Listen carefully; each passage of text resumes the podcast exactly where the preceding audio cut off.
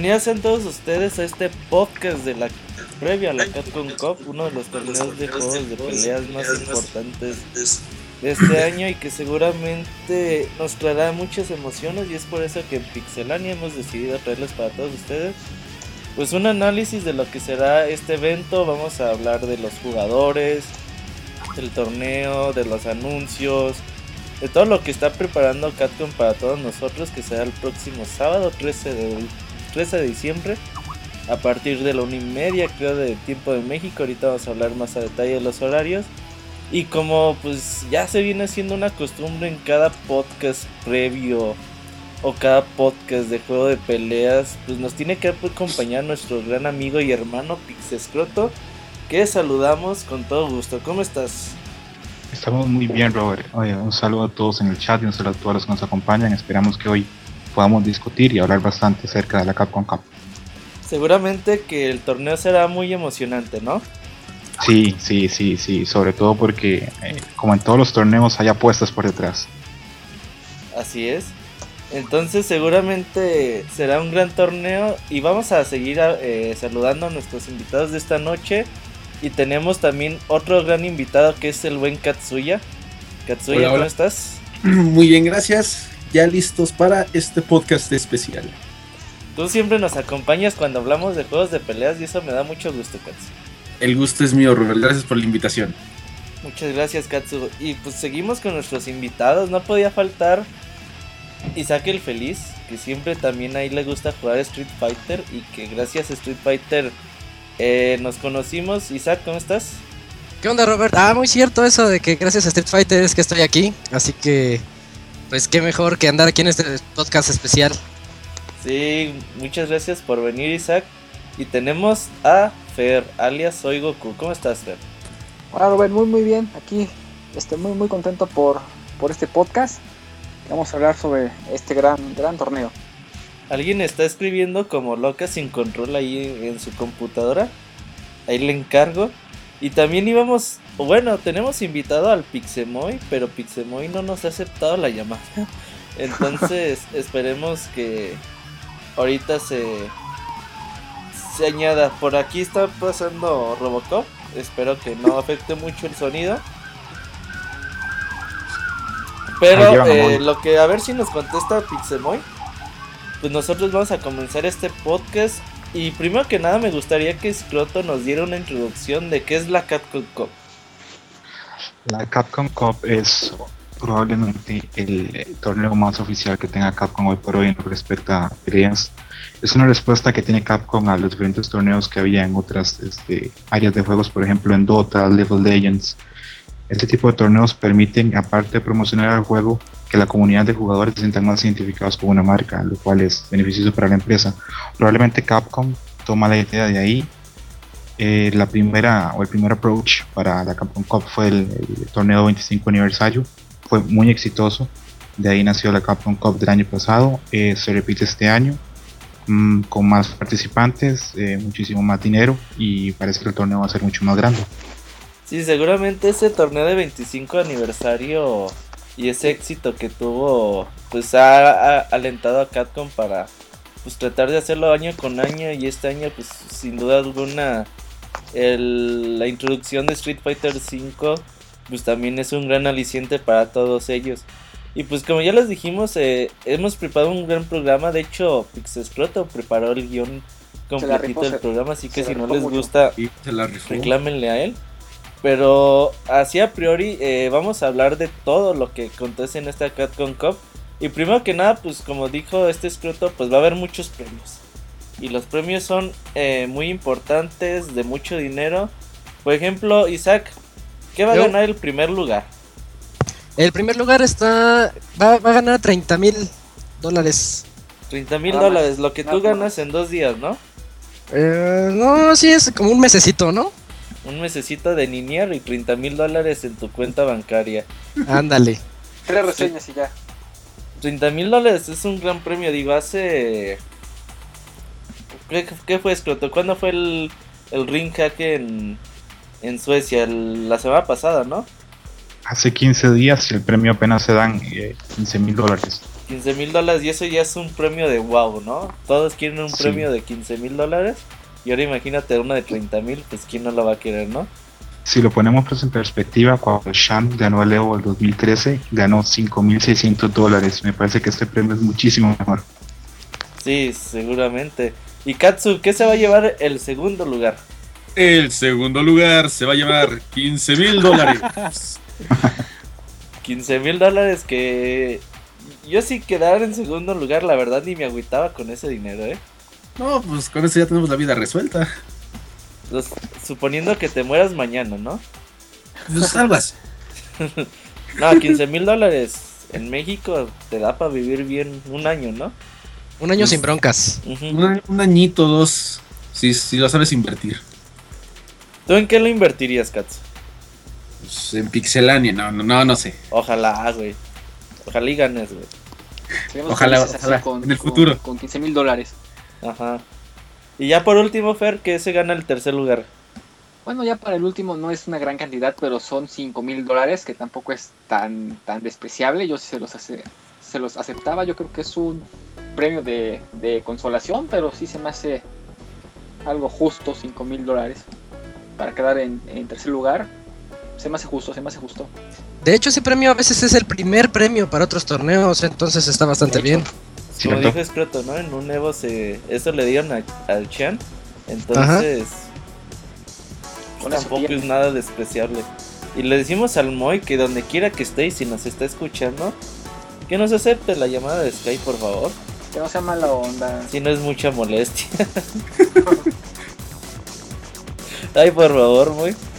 Va a decir, estos güeyes empezaron sin mí.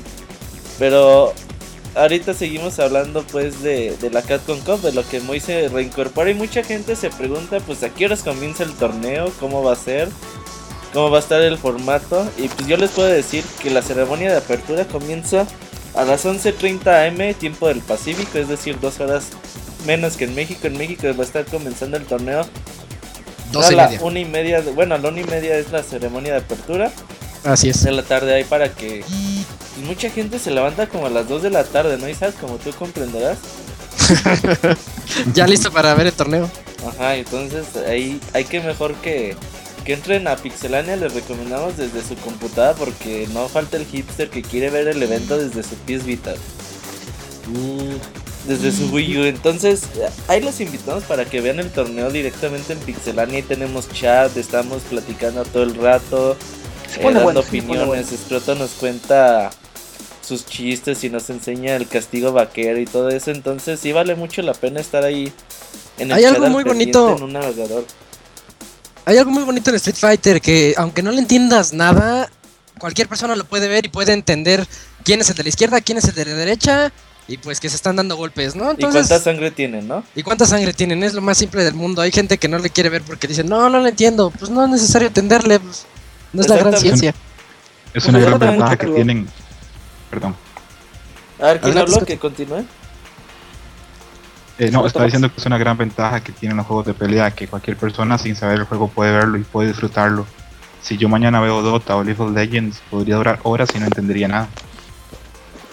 Dicen en el chat que a Moy lo tiene Don Chuy amarrado en la cama. Don Chuy, si nos está escuchando, por favor, deje venir a Sí, Moy. Dale, por favor. Liberen a Moy. Ese Moy siempre dice que ve torneos de peleas y con nosotros nunca ve ninguno, ¿verdad, Scroto? Yo nunca lo he visto en el chat, no sé en dónde los ve.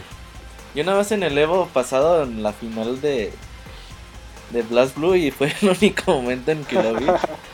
Sí. Seguimos con el horario a las 2 de la tarde tiempo de México comienza la exhibición de Street Fighter 4 Omega. Eh, Katsu, dile a la gente que es Street Fighter 4 Omega. Street Fighter 4 Omega es un nuevo modo de juego donde los personajes han. Bueno, van a sufrir un cambio muy, muy, muy, muy raro, muy, muy especial. Por ejemplo, tenemos este en su moveset. Por ejemplo, tenemos a un Ken que lanza el, el Hadoken con las patas.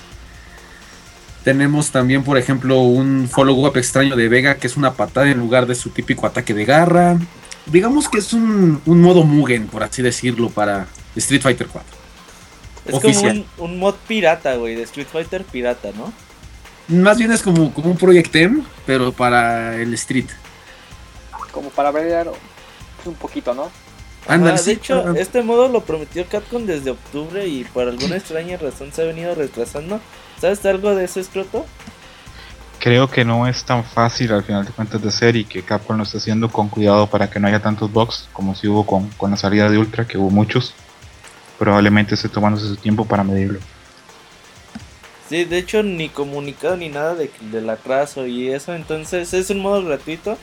También por eso no, no ha habido como que tanto tanto problema y bueno, pues a partir de las 2 de la tarde, tiempo del centro de México, vamos a comenzar a ver las exhibiciones y seguramente serán con los jugadores que, que van a participar en el torneo.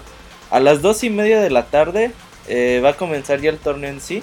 Eh, el torneo está compuesto por 16 jugadores que fueron eliminándose a lo largo de todo el 2014 en torneos de todo el mundo. Algunos clasificaron por participar y quedar en buenos lugares durante muchos torneos y otros clasificaron por ganar eh, torneos muy importantes a través del mundo. Ahorita vamos a comentar eso. A las 3 de la tarde, bueno, 5 de la tarde, tiempo del centro de México, un, un show de The Megas. ¿Quiénes son The Megas? ¿Alguien los conoce? Yo. A ver, Katsu. Los Ilústranos. Megas son, un- son una banda de rock que hace canciones tributo a Mega Man. De hecho, a todos. Iniciaron con Mega Man, Sí, pero ahorita ya se rifan más de todos. pues yo solo he escuchado todas las de Mega Man. ¿Por qué te ríes así, güey? Nada más. Está contento, está contento. Estoy contento.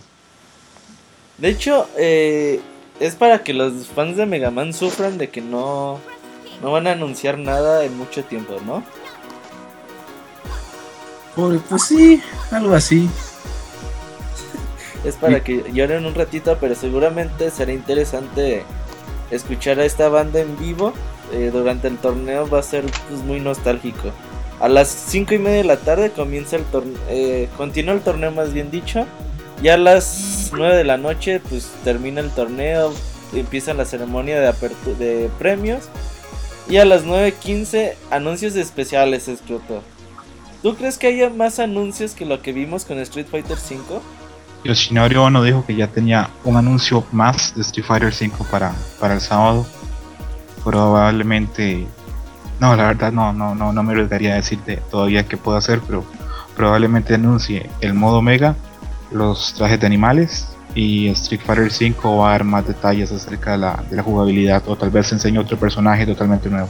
O a lo mejor una reta, ¿no? Ahí de Chun-Li contra Ryu. Sí, O un sí, demo, está, un con- demo. está Está- confirmado está que va a haber, está confirmado que va a haber un, va a haber un match, este, está, es secreto a voces que va a ser prácticamente entre quien gane la Capcom Cup y Combo Fin. Sí, es lo, es lo más seguro y creo que los personajes que podemos ver va a ser eh, a Ryu y a Chun-Li. Ya, Chun-Li. Y como dices, Proto, sí hay posibilidades de que podamos conocer a uno de los nuevos personajes de- que va a tener esta saga, ¿no? Y sería lo mejor. Aparte de Street Fighter, ¿creen que haya algún anuncio extra? ¿Algún juego de peleas? No, yo No, no, no no, creo. no, no- no lo creo. aun- aunque estaría muy chido que anunciaran algo de Darkstalkers. Creo que- Y, y The Last Guardian también, ¿no? Sí, sí, sí. Sí, claro. claro. Sí, Katsu. Dark- Darkstalker es un caso muy triste porque somos muchísimos los fans. Pero hace un par de meses Yoshinori Ono dijo que si querían Darkstalkers 4 tenían que salir en esos momentos y alguien comprar 3 millones de copias del Darkstalker Resurrection. Entonces no creo que vaya a pasar pronto. Pues que los compre Isaac, ¿no? ¿Qué dice Rafa? No, creo que no. Oye, es- Escrota, pero si alguien quiere comprar 3 millones de Darkstalker, ¿dónde los compra, eh? Amazon. Tendría que ser. cre- creo que en el PC, creo que creo que en PlayStation Network está, creo. Pero no lo puedes bajar 3 millones de veces, al menos que tengas 3 millones de cuentas, ¿no? Sí está difícil. Entonces como que está muy cabrón, aunque tú quieres apoyar el juego, pues como que no se dejan. Lamentable. Algún día. Algún día, seguramente eh, hay más tiempo que vida, Katsu. ¿Mande? Ya- hay más tiempo que vida, ya lo verás. Exacto. Exacto. Oye, Scroto, platícanos de la locación del juego, el lugar donde van a hacer este evento. Claro.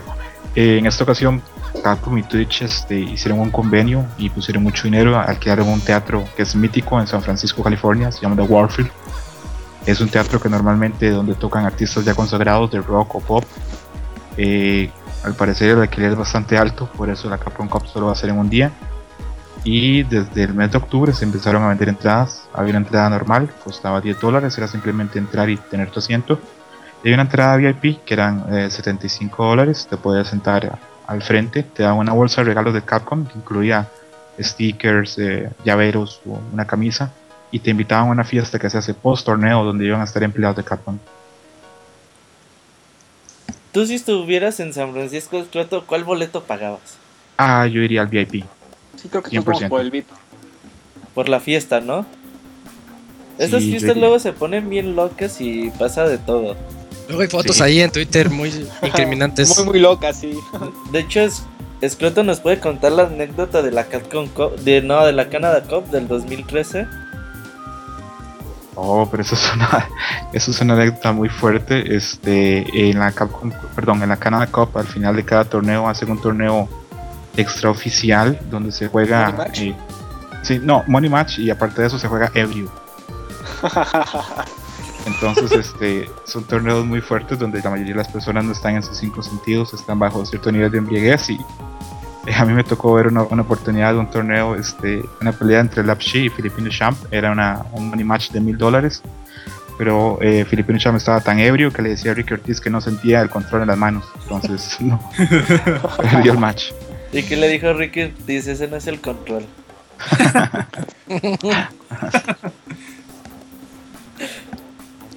ah, entonces, eh, pues son muy pedotes estos muchachos, entonces la fiesta se va a poner bien. Y es muy bonito eh, estar en, en, un convivio con toda esta bola de, de cabrones. A mí me tocó en el E3 del 2011, en una fiesta de Sony, ahí estaba Yoshinori Ono y mucha gente de Capcom ahí jugando Street Fighter Cross Tekken en aquella ocasión. Y son cositas que, que se te quedan guardadas. Oye, Scroto, pero pues hablemos de lo importante. ¿Cuántos jugadores va a haber en el torneo y quiénes son? Bueno, van a haber 16 eh, jugadores, son de 7 países diferentes. Eh, si quieren comenzamos con el primero, con la primera persona que se clasificó al torneo, que fue Oliver Hyde, mejor conocido como Luffy. Eh, de Luffy, bueno, la mayoría que seguimos torneos lo conocemos. Por muchos años fue el jugador de Rose mucho más sólido de, todo el mundo. Eh, siempre fue a temer. Eh, siempre tuvo muy buenos resultados contra jugadores asiáticos. clasificó ganando Leo, como lo dije. El único personaje que maneja el Rose. Hace un tiempo había confesado que lo escogió por el tamaño del busto, que le gustaban los personajes con busto grande. a pesar del aspecto físico, el fenotipo que tiene, eh, es francés, nació en París, los papás son de Vietnam. Y como un hecho interesante es que usa un control de PlayStation 1 modificado. El mismo control con el que terminó Final Fantasy VII es el mismo control que usa para, para torneos, con el que ganó el Ivo. ¿Sabes qué, qué, clase de modificación tiene su control? Eh, la única modificación que tiene es el conector. Es el conector para, para poder conectarlo. Sí. Sí, para conectarlo con un USB puede hacer para Play 3 o para Xbox. Esa es la única modificación. ¿Y eso no, no, le da lag ese tipo de conector? Al parecer no, porque ha ganado bastante. tiene, tiene, todo el poder de los summons de, del Final Fantasy VII en su control. Está hackeado su control. La que le da fuerte. Oye, Scott, además de, de este Evo 2014 que ganó, eh, ¿te sabes algunos más de los otros logros que ha hecho Luffy a lo largo de, su historia como jugador de Street Fighter 4? Que eh, hace poco en una entrevista con Luffy decía que de los torneos en los que ha participado en el 2014 ha ganado el 80%. El 80% de este 2014. Eh, un, gran contendiente para este el, título. Bueno, para esta. Sí, es, es, contendiente, es contendiente fijo, es, es peso pesado. De hecho, entre las apuestas es el segundo o tercer jugador este, que tiene más, más a favor al parecer. Ah, perfecto. Pregunta Kamui que si se puso Luffy por el güey del One Piece. Exactamente, por One Piece. Yo no he visto One Piece, entonces no, no, entiendo muy bien cómo funciona. Tal vez Kamui otro día nos puede decir. Creo que así se llama el protagonista de la serie. Fer jugó el juego de Wii U, ¿no, Fer? ¿Cómo, perdón? Tú jugaste el juego de One Piece de Wii U y así se Así llama es. Luffy, ¿no? Luffy, ajá. Aunque no se parecen mucho, pero a lo mejor ya es fan de la serie. Así es sé. escrito que es, eh, tiene, sus padres son de Taiwán o de dónde? Vietnam. Vietnam. Entonces eh, se comprueba que para ser buen Street Fighter tienes que ser asiático. o descendencia asiática. Algo hay de eso. Eh, algo muy interesante de, de Luffy es que, bueno, no, no es sorpresa para nadie que los jugadores americanos, los jugadores occidentales siempre han sentido cierto complejo de inferioridad contra los jugadores asiáticos o, o japoneses. Y Luffy no, Luffy siempre incluso ha, preferido jugar contra, contra jugadores de Japón o, o de Asia y se califica a sí mismo como un especialista eliminando felons. Eh, nunca ha perdido ni contra Mago ni contra Fudo. Nunca. Y son dos personas bastante complicadas de, Sí, de ganarles, difícil. ¿no? Y bueno, la duda en estos momentos con, con será eh, si puede repetir el triunfo que tuvo en el Evo y seguir siendo uno de los jugadores más dominantes del mundo, o si finalmente ya la mayoría de la gente se habrá acostumbrado al Rose y lo habrá estudiado, porque eh, no es sorpresa para nadie que mucho de su éxito en el Evo se da a la poca familiaridad que tiene mucha gente contra Rose. Cierto, es un personaje poco común en Street Fighter que no mucha gente se anima a utilizarlo. El último torneo oficial de Luffy fue el Ring Hack. ¿En qué lugar quedó? ¿Tercero? Quedó tercero, sí. El tercero, el segundo fue Gamerby y el primero fue... Fudo. ¿De Cas? No. Fudo. Cierto. No, Snake no fue a Suecia. Ah, sí, cierto. Entonces, eso es eh, el campeón del Evo 2014, Luffy, francés, con descendencia de Vietnam. Y pues pasemos al segundo contrincante, el segundo participante de este torneo, eh, Bonchan. ¿Alguien, cómo se dirá su nombre, güey? ¿Alguien sabe? Ponchan. Mas, Masato, Masato Takahashi. Takahashi. Ajá. Masato Takahashi. Ahí está. Oye, ya el Moy no le he hecho el intento, pero el Moy no ha contestado ni nada. A ver, mientras alguien hable de Bonchan, yo le marco el Moy.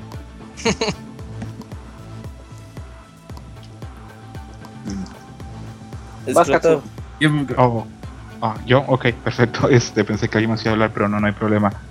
Eh, Bonchan es probablemente el jugador más consistente de la actualidad. Eh, en todos los torneos que estuvo este año fue o primero, o segundo, o tercer lugar. Clasificó por puntos. Eh, es un especialista usando a Zagat. Es este, de esos jugadores que tienes especialista en solo un personaje. Como, no sé, hecho divertido o hecho curioso hasta que fue descubierto por Mago en los arcades le enseñó cómo usar a Sagat y es curioso porque por hoy tiene muchísimo más éxito Bonchan que Mago. Eh, Bonchan también ha sido discípulo directo de Tokido y de Daigo, por lo cual es, un jugador súper completo. Y la única duda que queda es si finalmente se va a consagrar eh, en un torneo grande, porque ya ha ganado torneos, pero tal vez no uno tan grande como, como la Capcom Cup. ha ganado Topangas League, ¿no? El año pasado la ganó. Sí, el año pasado la ganó y se la ganó a Daigo. Y ahora se la ganó Daigo y acaba de terminar, ¿no? La semana pasada o hace dos semanas. Exactamente. Yo, yo he tenido Boncha. algo de curiosidad. A ver, Tú, tú, eh, como dices, que, que este Bonchan ha sido descubierto por Mago y ha sido entrenado por los otros dos dioses. A veces me pregunto qué tan habilidoso o qué o cómo tienes, cómo tuvo que lograr para, para lograr la atención de esos jugadores. Probablemente, bueno, lo que se cuenta siempre es de que Mago estaba en, unas arcades que no son tan populares en Tokio, que están un poco más en la periferia, y que había un jugador que tenía un, streak de victorias muy grande, tenía 30 o 20 victorias seguidas, lo cual es, difícil de lograr en un arcade japonés. Y eh, lo estuvo observando, eh, vio que era bueno, y cuando terminó se le acercó y le empezó a dar consejos, y simplemente Bonchan aceptó. E- es probablemente, eh, bueno, yo no soy un top player, pero probablemente me imagino que ellos pueden percibir que él tiene la capacidad para. Probablemente ven sus reacciones o ven, no sé, su capacidad para jugar y, y lo pueden percibir. como. No sé, ¿alguien se salió? Moy, pinche Moy. ¿Quién salió? Moy no nos quiso contestar el día de hoy. Anda, Sí, dime. que mándenle insultos a su Twitter. Y Bonchen, como dice este escroto, la verdad eh, es complicado ganarle un Sagat, ¿no? Un Sagat que te mantiene a raya con una dis- gran distancia y que cada vez con esos rangos, con esos eh, largos pies y largos brazos es complicado a veces hacerle frente con cualquier personaje, ¿no? Tiene pocos eh, contrincantes a Gat que se le compliquen, ¿no? Sí, y aparte de eso tiene algo... Es que es muy defensivo. Es algo muy difícil, él hace algo muy difícil y es que, bueno, cuando usted ha jugado Street Fighter y ha usado Sagat, sabe que Sagat es un personaje lento, pero Bonchan no parece que, que Sagat sea un personaje lento porque sus reacciones, sus movimientos tan rápidos que parece es rapidísimo. Entonces hablamos de la capacidad de soneo de Sagat, pero con una reacción que parece casi un Chun-Li. Entonces es muy difícil jugar contra Bonchan. Y como dices, Croto, uno de los eh, jugadores más ganadores de los últimos años y que llegan a los, a los podios, ya nada más le falta que gane ese mayor tan importante como podría ser la Capcom Cup o un Evo, ¿no? así es. Pasemos a nuestro tercer participante de esta noche o de este torneo. Eh, pues ya seguramente muchos lo conocen, es Xian. Este ganador del Evo 2013 que también es bastante joven. ¿Cuántos años tiene Xian? Tiene 22 años hoy por hoy. 22 años y ganó a los 21 el Evo, ¿no? 2013. Sí, aún así fue el segundo más joven. El más joven sigue siendo Fudo, que lo ganó a los 19 años. Y eso pues es un logro bastante importante porque no es fácil eh, mantener la presión durante un torneo tan importante. Oye, Escueto, eh, mucha gente seguramente vio a, a, durante todo el 2013, pues prácticamente hasta en los torneos de la tiendita de la esquina. Y mucha gente se pregunta por qué no Xian apareció en tantos torneos durante este año. Después de que Xian ganó el Evo, este, se tomó un respiro muy grande. Eh, primero se separó de, su patrocinio con Mad eh, incluso estuvo un par de meses sin patrocinio. Compró un arcade. Eh, en el arcade este, entrena a otros jugadores y practica. Y al parecer se este, quiso descansar. el año que ganó el Evo, Xian viajó muchísimo. Bueno, Robert siempre bromea con eso, que probablemente ya no lo conocen ni siquiera en su casa. Porque Eh, una semana estaba en torneo en Estados Unidos, otra semana estaba en torneo en Suecia, la otra semana estaba en torneo en Brasil. Eh, viajó en Colombia, fue a Colombia, güey. Fue a Colombia, estuvo en muchísimos torneos eh, y eso fue lo que le permitió tener un, un, game tan diverso que se podía ajustar a tantas situaciones. Creo que es normal el bajón que ha tenido este año porque ha jugado muchísimo menos y ha viajado mucho menos, pero sigue siendo una amenaza. Sigue siendo un jugador muy fino y sigue teniendo una ejecución envidiable. Sí, eh, algo que opinen de Xian, Fer, Isaac, Katsu. Pues tiene un gen, como ya dijeron, muy poderoso. A mí siempre me sorprende lo rápido que puede cambiar de lugar de, ¿cómo les diría? Es que Gen tiene un salto que te puede pegar, si lo haces con un muy buen timing, te puede pegar en la espalda o en frente. Entonces él sabe, ya lo tiene a la perfección y eso es lo que yo veo que complica mucho a sus rivales. Y tiene esa, esa patadita de bicicleta, güey, que es desesperante ah, también. ¿no? sí. Y eso que está usando a Poison. ¿Con quién crees que juegue el torneo, eh, Creo que va a usar a Gen en la mayoría de sus, eh, de sus match, pero en algún momento puede sorprender con Poison, porque Poison sigue siendo un personaje no he desarrollado totalmente. Hay gente que no tiene familiaridad contra Poison y creo que perfectamente la puede sacar en su primer match contra Balmas.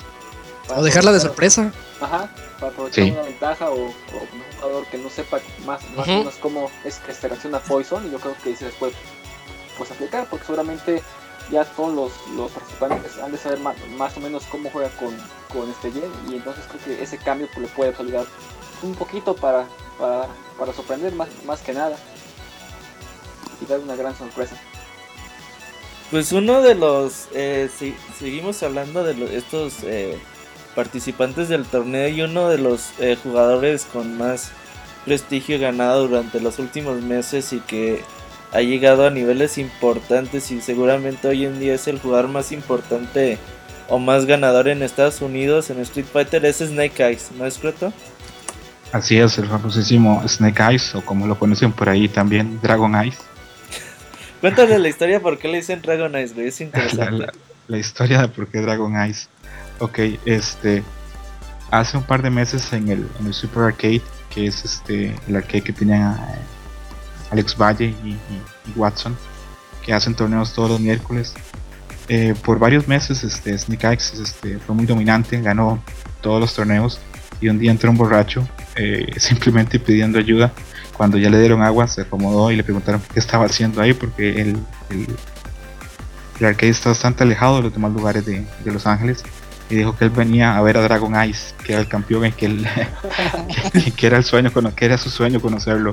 Entonces de ahí este, quedó la anécdota y mucha gente ha adoptado el apodo de Dragon Ice para Snake Ice cuando se enoja. Lo ven como una evolución casi Pokémon. Normalmente es Snake Ice, cuando se enoja es Dragon Ice. Eh, yo creo que se le va a quedar Dragon Ice eh, conforme vaya pasando el tiempo. Pero Snake Ice eh, a mí me sorprende mucho Snake Eyes porque el personaje que usa, pues no sé, yo creo que mucha gente no pensábamos que hubiera alguien tan poderoso utilizando a Zangief, ¿no? A mí me impresiona demasiado. Es que es rapidísimo, todo lo que hace con él, no puedes creer que sea Zangief. Los combos, Los, agarres, no, no, es una grosería, creo que es uno de los... Para mí es el mejor, el mejor Zangief, el mejor. Claro. Sí. yo, yo no... Es una grosería cuando se, se, acerca, eh, no, reacciona muy muy rápido. Lo vi jugar creo que hace 15 días, si mal no me equivoco, y sí, no, tiene unas reacciones increíbles, increíbles. Alex Valle tiene una frase que dice que usted no conoce lo que es el terror en Street Fighter hasta que está en una esquina y del otro lado está Snake Eyes. si, si, estás en la esquina contra Snake Eyes, realmente no hay nada que hacer porque no, no hay cómo salir. Oye, Scrutes, eh, cuéntale la historia de, este Alex Valle, que es uno de los jugadores pues, más veteranos de Street Fighter, que fue de los top players durante los de Street Fighter 2, Street Fighter Alpha, y que hoy en día pues se dedica ahí en sus arcades a, pues, a entrenar a, jóvenes luchadores y que les dan, ¿qué? ¿Pollo con arroz? ¿O qué dices, güey? arroz con pollo le da. Este, sí, bueno, Alex Valle, jugador eh, clásico de Old School Street Fighter, campeón por muchísimos años de Taken, Street Fighter Alpha, Street Fighter 3. Eh, actualmente tiene un local y aparte una pequeña empresa que se llama Level Up. Eh, él funge casi como visor, ve jugadores de capacidad y les da consejos. Mucha gente cree que Snake Eyes, por ejemplo, salió de la nada y no fue así. Snake Eyes ganó el, en el EVO 2010, ganó el Street Fighter, el Turbo Remix, él, ganó, el primer lugar, eh, llegó, nadie lo conocía, llegó con un pad y ganó el primer lugar. Eh, Alex Valle le llamó muchísimo la atención, él le dijo que, usara esa capacidad para empezar a jugar Street Fighter 4. Y probablemente el beneficio que tiene muy grande Alex Valle es que al una persona que se dedica totalmente a esto, tiene, tiene mucha disponibilidad.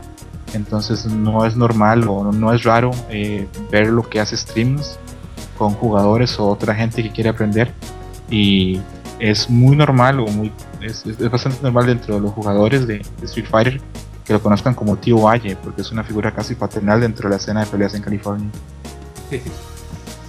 Y hablando de, del Zangief de, de, Snake Eyes, Ice, también durante el Ring Hack que fue otro japonés. ¿Cómo se llama? Itzapan, Mazapan, ah, Itzapan, ¿o cómo? Itabashi Zangief. Eh, yo cuando lo vi jugar, todavía creo que es mejor que Snake Eyes, güey. Mm, yo creo que es más fino y tiene mejores fundamentos para foots de Snake Eyes. Creo que Tabashi Zangief es más explosivo, pero sigo, sigo creyendo que Snake Eyes es el, es el, es, número uno del mundo. Algo interesante de Snake Eyes es que eh, muy pocas veces jugadores americanos tienen fans en Japón. Y hoy por hoy hay dos jugadores americanos que tienen eh, fans en Japón. Uno es Snake Eyes otros es Smog. Smog no está participando en el torneo, entonces no, vamos a hablar mucho de él. Pero las reacciones de Snake Eyes y, la capacidad que tiene para. Tiene algo Snake Eyes que, que es interesante porque tal vez estás ganando, tal vez puedas ganar contra Snake Eyes este, los, no sé, la mayoría del tiempo o el 90% de la pelea, pero en 5, no sé, si en 5 segundos te aplica un combo, te quita la mitad de la vida y puede ganar. Sobre todo porque Zangief es un personaje con una barra muy resistente de vida. Que por más que lo puedes golpear y golpear y golpear, eh, pues su sangre no baja mucho y él al atacarte con una licuadora o un ultra te puede bajar un tercio. O hasta la mitad bien cargado. tal vez lo último que voy a decir de Snake Eyes, no sé si los demás quieren aportar, es que por muchos años Estados Unidos se ha vivido con la idea que alguien tiene que dar la cara y ponerse a la altura de los jugadores asiáticos o japoneses. Y ha habido muchos jugadores que lo han intentado y tristemente han fallado, no han pasado ese nivel. Muchos se apuestan a que Snake Eyes por su juventud y por sus capacidades va a ser el jugador que se va a consolidar, que va a dar la cara por Estados Unidos finalmente. Yo no sé si va a ser Snake Eyes, pero me parece que tiene todo el potencial para hacerlo. Y ojalá así sea. Katsu, ¿algo que quieres para concluir eh, con Snake Eyes? Pues Snake Eyes es, es un hombre muy paciente. Es de esos jugadores que sí dan la sorpresa. Yo todavía sigo teniendo esa sensación. Creo que fue en, este Evo donde, donde peleó contra Shan, ¿no? Si mal no me equivoco. Fue en el año pasado. Sí, no, no, fue en ese torneo y lo eliminó faltando dos segundos. Sí. Y, o sea, eso, eso fue como que lo más, lo más increíble. Y de hecho, hasta ya está inmortalizado en varios fanarts con su, con su personaje. Se, ve demasiado, demasiado bien hecho todos esos tributos. Y siento que Snake Eyes va a llegar, sí va a llegar lejos en el torneo. Yo sí, sí, sí lo veo como un jugador bastante, bastante, eh, como una amenaza, por así decirlo. Para muchos, el, buen candidato a ganarlo. Pues bueno, eso fue Snake Eyes. Y el primer jugador que calificó a esta Cup, en, creo que fue por allá en enero o febrero, fue Ryan Hart. Eh, este personaje que se, se, caracteriza por usar a un buen Sagat. Yo siempre digo que es un inútil, pero la verdad es que sí es un inútil, pero tiene un buen, buen Sagat. Y que Scroto nos hable un poquito más de Ryan Hart. Ryan Hart es un jugador eh, veterano, muy veterano ya, creo que es el jugador más viejo que, está en el torneo. Fue campeón muchísimos años de Taken y creo que es el único jugador occidental que ha ido a Corea y ha ganado torneos de Taken. Eh, tiene una buena capacidad. Tiene algo interesante que es que tiene un muy buen comeback. Tiene capacidad para, para, al parecer a veces está vencido y no, tiene capacidad para volver a los rounds. Tiene buena ejecución, eh, tiene un buen Sagat tiene un Jung, tiene un buen Jung porque él jugó Street Fighter 3, entonces tiene las bases para, para manejar bien a Jung. Y por ahí también tiene un Evil Ryu escondido por, por cualquier cosa. Eh, siempre fue un jugador muy competitivo, pero el tiempo que vivió en Japón, este, jugando los arcades, obviamente lo hizo mejor. Y si bien mucha gente no lo ve como, como un jugador que pueda ser una amenaza, yo creo que la madurez que tiene y los años en torneos le pueden ayudar muchísimo porque este torneo para muchos jugadores va a ser el torneo más grande en el que han estado y tal vez la presión nos afecte. Yo no creo que le pase eso a Ryan Hart. Oye, eh, ¿tú crees que le afecte a Ryan Hart que haya ganado el torneo tan rápido? O sea, que haya calificado la Capcom Cup tan rápido, eh, prácticamente fue en enero. ¿Crees que todo este tiempo yo no lo he visto en muchos torneos? No sé ni cómo le ha ido. Eh, ¿Qué nivel ah. trae ahorita Ryan Hart? Ah, me gustaría decir que Ryan Hart está en un buen momento, pero no, no es así. Eh, ha estado en varios torneos, pero no ha ganado. En la mayoría lo han eliminado antes del top 8 y en los que ha llegado a las finales los ha perdido. Eh, antes tenía una rivalidad con Luffy muy fuerte, donde ganaban Luffy 50%, Ryan Hart un 50%. Eso se ha perdido. Últimamente Luffy lo vence donde lo ve. En casi todos los torneos lo ha sacado. Creo que él y PL Barrock son los jugadores eh, más perjudicados del, cambio de Arcade Edition a Ultra. Creo que son los jugadores que han perdido más rendimiento con el, con el cambio del juego. En contrario otros jugadores como Ricky Ortiz, que en Arcade Edition eh, no tuvo resultados de nada y ahora en Ultra está, lo está haciendo mucho mejor. Sí, el cambio de versión eh, afectó a algunos y está beneficiando a otros. ¿Alguien conoce más de, de Reinhardt, Isaac, Per, Katsu? De Ryan Hart no conozco, no conozco muchos datos. Yo nada más recuerdo que fue que fue víctima de un escándalo, ¿no? Por, por, un malentendido con su equipo, pero de ahí en fuera. sí, sí. A ver, cuenten el chisme. Eh, no sé si lo quiere contar Katsu. No, cuéntalo tú, tú, lo cuentas mejor. ok, ok. Este, para el clasificatorio, para la cap, eh, perdón, para el torneo 25 aniversario, solo hubo un clasificatorio para el Reino Unido. Eh, para la, la final este, llegaron, perdón, eh, ya estaban este, calificados este, Momochi y solo habían puesto más para, calificar porque eran los dos primeros lugares. Y en una semifinal jugaron Mago, que era de Mad Cats, y estaba Ryan Hart, que en esa época también lo, lo patrocinaba Mad Cats. Y después de que Mago eliminó a Ryan Hart, Ryan Hart salió furioso y escribió en el Twitter de cómo era posible que Mad Cats haya enviado a Magos de Japón a eliminarlo, sean parte del mismo equipo, que porque le quitaron el lugar, si él era del Reino Unido, que porque Mago no había clasificado en Japón. Hizo un berrinche enorme por varios días, este lo, lo suspendieron y hay una cantidad de memes enorme en la que Ryan entra a las oficinas de Mad Cats y agarra golpes a todos. buscando, Sí, no- buscando meme, aguanta. Ey, ahí compártanlo en el chat para que la, la gente alcance a ver la imagen y también sepa quién es Ryan Hart y pues estos memes que, que dice Scroto. Ahora, eh, el siguiente jugador de, de, este torneo es el famosísimo Justin Wong, también uno de los más veteranos de, Street Fighter, ¿no? Sí, Justin Wong tiene 28 años, pero parece que tiene como 50 años jugando juegos de peleas porque lo hemos visto en todo lado, lo hemos visto gordo, flaco, con el pelo teñido, con el pelo negro, eh, lo hemos visto en casi en todo. Eh, por años fue el jugador más dominante en Estados Unidos en casi cualquier juego de pelea. Es hasta los últimos 3 o 4 años que ya surgieron nuevas generaciones en las que él ya eh, funge casi como, como un jugador, pero no de primera línea en Estados Unidos. Clasificó por puntos. eh, él es de Nueva York, pero reside en California hace muchos años. Como hecho gracioso, tiene un pueblo que se llama Momochi. No tengo claro si es que fue por el jugador o, o- o fue antes de conocer al jugador que le puso ese nombre. Eh, para muchos es el mejor jugador de la historia de Marvel.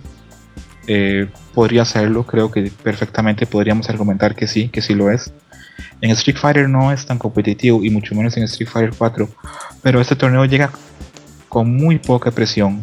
Eh, clasificó por puntos hace mucho tiempo y sé de muy buena fuente que ha estado entrenando con, con Flow y con Ricky Ortiz en personajes y estrategias para sorprender. Eh, tengo entendido que va a dejar a, a Rufus de lado y va a sorprender con un personaje nuevo en esta Capcom Cup. Ah, eso sería excelente. Porque ya lo conocemos de su, su Rufus a él y a Ricky Ortiz ya desde siempre, ¿no? Sí, tienen eh, seis años jugando creo con, con Rufus.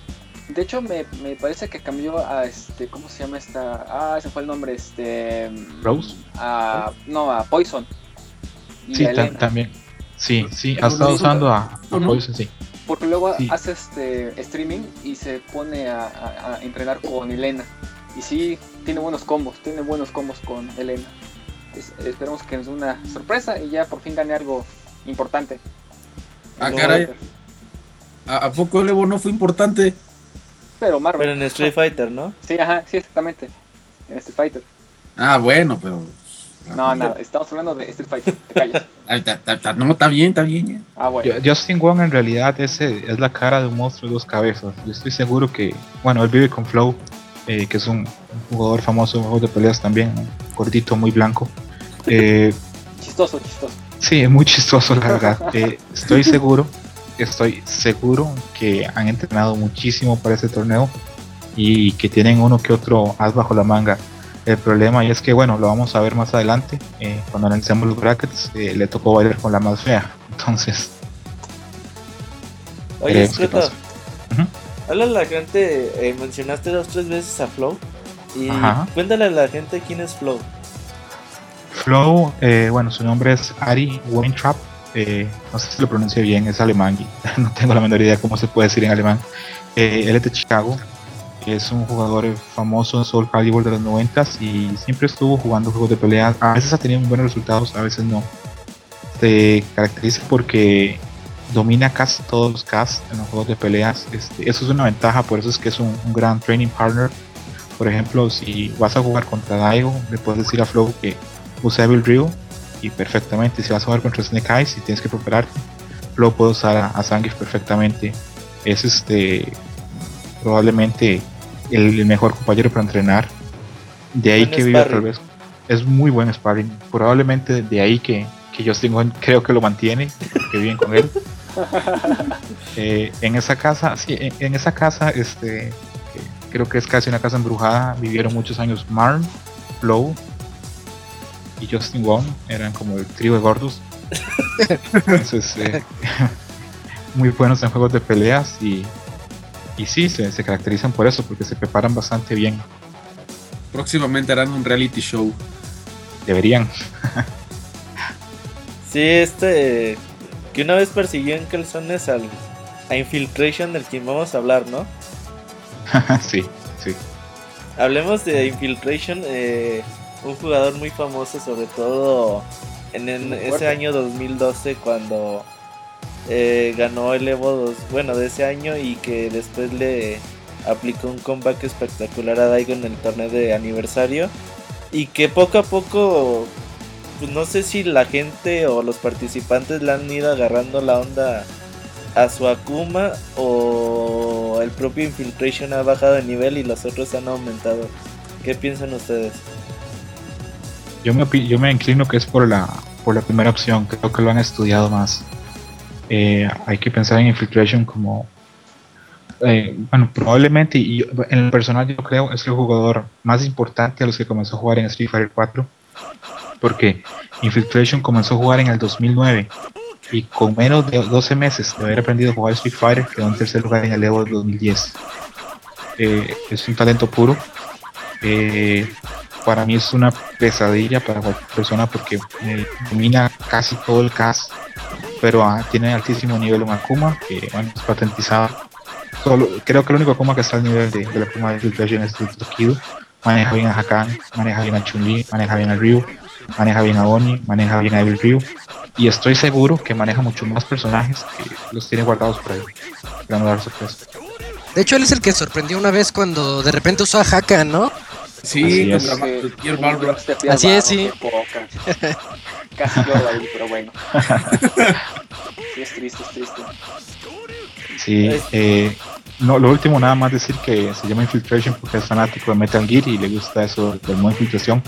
Y mucha gente lo persiguió durante el 2012 y 2013 como un villano porque siempre gana los torneos. Pero en realidad es una persona muy, muy, muy tímida y le cuesta mucho comunicarse con los demás. De hecho, escuto eh, algo importante de Infiltration que también por ahí puede ser que haya bajado su nivel. Es de que perdió a su entrenador, ¿no? Sí, sí, la ruptura con Love este, fue, fue muy fuerte para él. Y de hecho, hace poco eh, vi una, entrevista también con Infiltration donde hablaba, por primera vez hablaba de, de, por qué perdió, por qué perdió eh, tal vez resultados en los torneos, tal vez no nivel, pero sí resultados. Que cuando lo entrenaba con Love, a, ser Love también un two player tan bueno, podían entrenar juntos y, y hacer estrategias.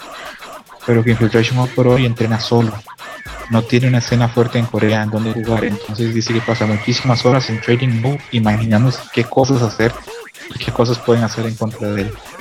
Entonces, este es difícil, sí, en realidad es difícil.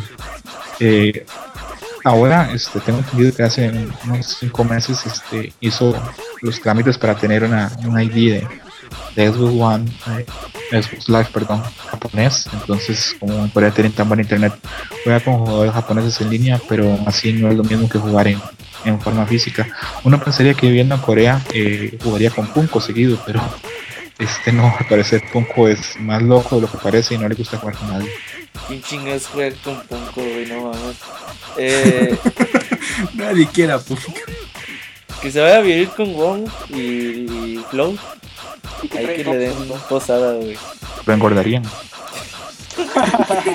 para que puedan vivir en esa casa. Y el siguiente participante, yo quiero que Fer nos hable de él. Lo ama, Sí, es su. Su crush. eh, sí, gacho, güey. lo amo, no, no, lo amo. Háblanos de Pierre Balrog. Bueno, este Pierre Bach se, se llama eh, Eduardo Pérez, eh, es latino, es de Puerto Rico. Eh, junto con Dominion es el mejor jugador de Estados Unidos en, lo que es, eh, Street Fighter Arcade Edition y es muy famoso por su barro que es muy este, agresivo. Eh, tiene todo muy bien calculado. Aparte de Pierre Barro, de, no, no es cierto. Aparte de Barro, otro de sus personajes que ha estado este, usando es Evil Ryu. Y algo que me gusta de él es que siempre que, juega, siempre es muy alegre, siempre haciendo bromas. Pero mm, últimamente ha como que expresado un poco de, bueno, que este, busca venganza. Porque tuvo una pelea contra Bonchan. Entonces, este, Bon, Bonchan dijo que, en, en, una mesa redonda que Pierre Barrock no era una gran amenaza. Entonces como que se molestó un poquito y como que anda entrenando bastante. Eh, para quien no saben, este, también hace muchos este, streaming y practica con lo que es este, Evil Ryu, su, su, sus combos, da este, consejos. Es un jugador muy agresivo, toma riesgos muy, muy grandes, ¿no? Pero como sus personajes también logran hacer daño un poco amplio, pues creo que esos riesgos valen, ¿no? Eh, muchos lo, lo, ven como un personaje muy, muy, muy representativo en los juegos de este pelea y más todos los este, jugadores eh, eh, este, latinos, ¿no? En lo personal, para mí se me hace un jugador muy, muy completo, pero poco a poco como que ya le agarraron la este, medida y ya como que no avanza mucho en los torneos y pierde muy, muy rápido y eso me, me pone un poco triste. Me pone un poco triste. No, Pues pierde y yo pues así, se pone de loca feo. Yo vi este una entrevista con Phil Barrow también hace poco y confesaba que él siente que Ultra es un juego que me gusta Street Fighter 4 es un juego que da más ventaja a los jugadores defensivos y él al ser un jugador tan agresivo ha perdido fuelle en ese sentido en el juego. Por cierto, a los que les gusta este Phil Barrow o cómo juega, hoy estrenaron un, mini documental de él en YouTube, eh, dura unos 13 o 14 minutos, se los recomiendo. Eh, más tarde lo pongo en, Twitter por si alguien lo quiere ver. Se acaba el podcast, vamos a ver este documental. Oye, escruto, este Phil Barrow tuvo tan buen nivel durante 2013 que eh, hasta lo invitan a la Topanga League. Sí, sí, este, por mucho tiempo fue el, mejor jugador de Estados Unidos. Y creo que, está claro que el, nivel que tiene es, es, muy alto. Hace cosas con Balrog que no hemos visto hacer a ningún Balrog. Eh, los personajes de carga normalmente son personajes defensivos, pero eh, Bill Balrog no juega así. Eh, Bill Balrog. Hay un ejemplo, una vez Alex Valle dijo que Bill Balrog es como ver un perro con hambre. Eh, él siempre va, eh, nunca deja de atacar, así le hagan daño, eh, tiene buena ejecución. Pienso que, que podría ser una sorpresa porque, bueno, ahora cuando hablemos del bracket que le tocó, tiene un bracket muy difícil por, circunstancias, pero pienso que si pasa el primer bracket va a ser una amenaza, porque es un jugador muy emocional, se siente cómodo, es muy difícil ganarle. Sí, seguramente ya veremos ahorita los encuentros. Vamos a seguir hablando de los jugadores y pasemos al siguiente eh, jugador o jugadora. Otro que le gusta mucho a Fer, ¿no? sí, Fer es favorito ahí. Oh, ese es el favorito de Robert. Eh, ya se lo presenta Robert. Pues vamos a decir que es jugadora, ¿no es Cruto? Sí, sí, hoy por hoy es una jugadora. Sí, no, ya es jugadora, sí, ¿no? Es, Entonces el vamos a hablar de, de, bueno, Ricky Ortiz. Eh, un jugador que también ya tiene muchísimos años en Street Fighter. Dices que ganó muchos cebos, ¿no, Escroto? Tal vez no ganar, pero ha estado nueve veces en top 8. Eso pues habla bastante bien de él. Eh, por muchos años ha sido uno de los jugadores más completos. Siempre ha sido un jugador con una gran ejecución, es súper agresivo, es inteligente. Mm, para ese torneo siento que llega muy fuerte. Eh, la gente lo ha dejado un poquito de lado, pero cuando pensamos quién sacó a Saco del Evo pasado fue Ricky Ortiz. Eh, es un jugador que aparte de, del talento que tiene estos últimos 6 meses o 8 meses ha sumado mucho a madurez a su juego, ha mejorado adaptándose, que era siempre su, debilidad de no saberse adaptar. Y este año, si no fuera por Snake Eyes, hubiera ganado muchísimos torneos. De hecho, en el Evo, ese Snake Eyes que no elimina, estoy seguro que si no hubiera sido por él, hubiera avanzado mucho más. Oye, Escreto, de hecho, creo que de los 4 o 5 años que vengo viendo streams de, de juegos de peleas, creo que este año es el que mejor se ha visto eh, Ricky Ortiz en Street Fighter 4. Sí, sí, por mucho. Eh, ha mejorado y aparte creo que, que, ha aprendido a adaptarse, que ese era siempre, siempre que se hablaba cuál era el, mejor Rufus, el de Ricky Ortiz o el de Justin Wong, siempre la gente termina haciendo que el de Justin Wong porque Justin tiene esa capacidad de ser paciente y adaptarse y Ricky no, Ricky parece que solo tiene como un modo automático de atacar, eh, el dive kick, atacar, pero poco a poco se vuelve más inteligente. Eh, creo que en un torneo que vimos hace poco, eh, creo que también estaba Zambrano, que lo vimos este, en una final contra Snake Eyes, jugó muchísimo mejor, muy inteligente, muy contenido y ah, estuvo a punto de llevar, estuvo a punto de llevarse la final. Sí, casi nada, casi nada. Entonces, este, en lo personal, creo que este torneo va, a ser bastante bueno para él. Siento que puede avanzar y creo que aparte de, desde el nivel de Street Fighter que tenga ahora, los cambios que ha tenido en su vida los, hacen sentirse más cómoda hoy por hoy. Oye, de hecho, muchas veces tú has dicho que Ricky Ortiz es eh, no es de esos jugadores que se la pasa todo el día en Street Fighter entrenando horas y horas. Dices que más que nada su talento es nato, ¿no? Es un jugador de talento. Este Ricky Ortiz, Filipino Sham y Pia Alvaro que este, vivieron en lo que se llamó la FGTV House, que era una casa donde hacían streamings y torneos. Y eh, Filipino Sham siempre hablaba que de los tres el peor jugador era él, porque él era el que tenía que esforzarse más y entrenar 7 o 6 horas diarias para llegar a tener nivel y que Ricky Ortiz no, que Ricky Ortiz este, perfectamente podía coger un control y jugar un juego de peleas que no había jugado y en un par de horas podría vencer a gente que ha jugado meses, porque el talento está en él. Ojalá y que eh, en estos días haya entrenado mucho y que pues, dé lo mejor de sí durante el torneo. Seguimos al siguiente participante, Eric Moreira, alias Chuchu, eh, platícanos de él, Escroto. Yo la verdad es de el menos que conozco durante este torneo. Creo que de todos es el, personaje que, menos se conoce. De hecho, con esto este, respondo una pregunta que, me hizo un amigo en Twitter, que es que hablara de Shushu, que es este, el jugador más desconocido del torneo. Eh, desgraciadamente las escenas Fighter más conocidas siempre son este, la estadounidense, luego la japonesa y en menor medida la europea. Pero en Sudamérica, eh, tristemente, sabemos poco. Lo que sí sabemos es que Shushu es un top player de Brasil, eh, ganó muchos torneos en Sudamérica, clasificó por puntos, maneja Sakura, a Viper y a Chun-Li, es muy agresivo. Estuve viendo videos hace poco de él y es el clásico jugador que en los arcades este, todo el mundo le tiene miedo porque no para de atacar. Mucha gente cree que no merecería estar en el torneo, que simplemente está porque Capcom dio una un cupo para Sudamérica. Eh, yo quiero creer que puede dar un buen papel y que, puede tener un buen nivel. Muchísima gente ha apostado en contra de él. Es el que se ha apostado que va a perder este los dos rounds que tenga. Sí, que va a ser el lugar 16. Yo creo que no. Yo creo que al él conocer tanto a los otros rivales y los otros rivales saber tan poco de él puede dar la campanada, puede dar la sorpresa. Esperemos. ¿Y sabes por qué? Porque las Vipers son muy complicadas, ¿eh? Sí, sí, y maneja a Sakura y a Viper, y, los dos sabemos que son personajes que en manos de alguien que tenga buena ejecución puede complicar a cualquiera. Sí, sin duda. Entonces, pues ya hablamos de Chucho, el jugador menos conocido de, este torneo, y seguramente el más conocido y el más popular de todos es el siguiente Daigo. Eh, uno de los jugadores más míticos de la historia de, Street Fighter. Yo creo que, seguramente es el favorito para ganar el torneo, ¿no? Yo creo que no hace falta que hablemos de Daigo, ¿verdad? ¿O sí? Sí, hay que hablar de Daigo. ok. Bueno, este, creo que no hay mucho que se pueda decir de Daigo que no sepamos. Es el jugador más dominante de la historia de Street Fighter.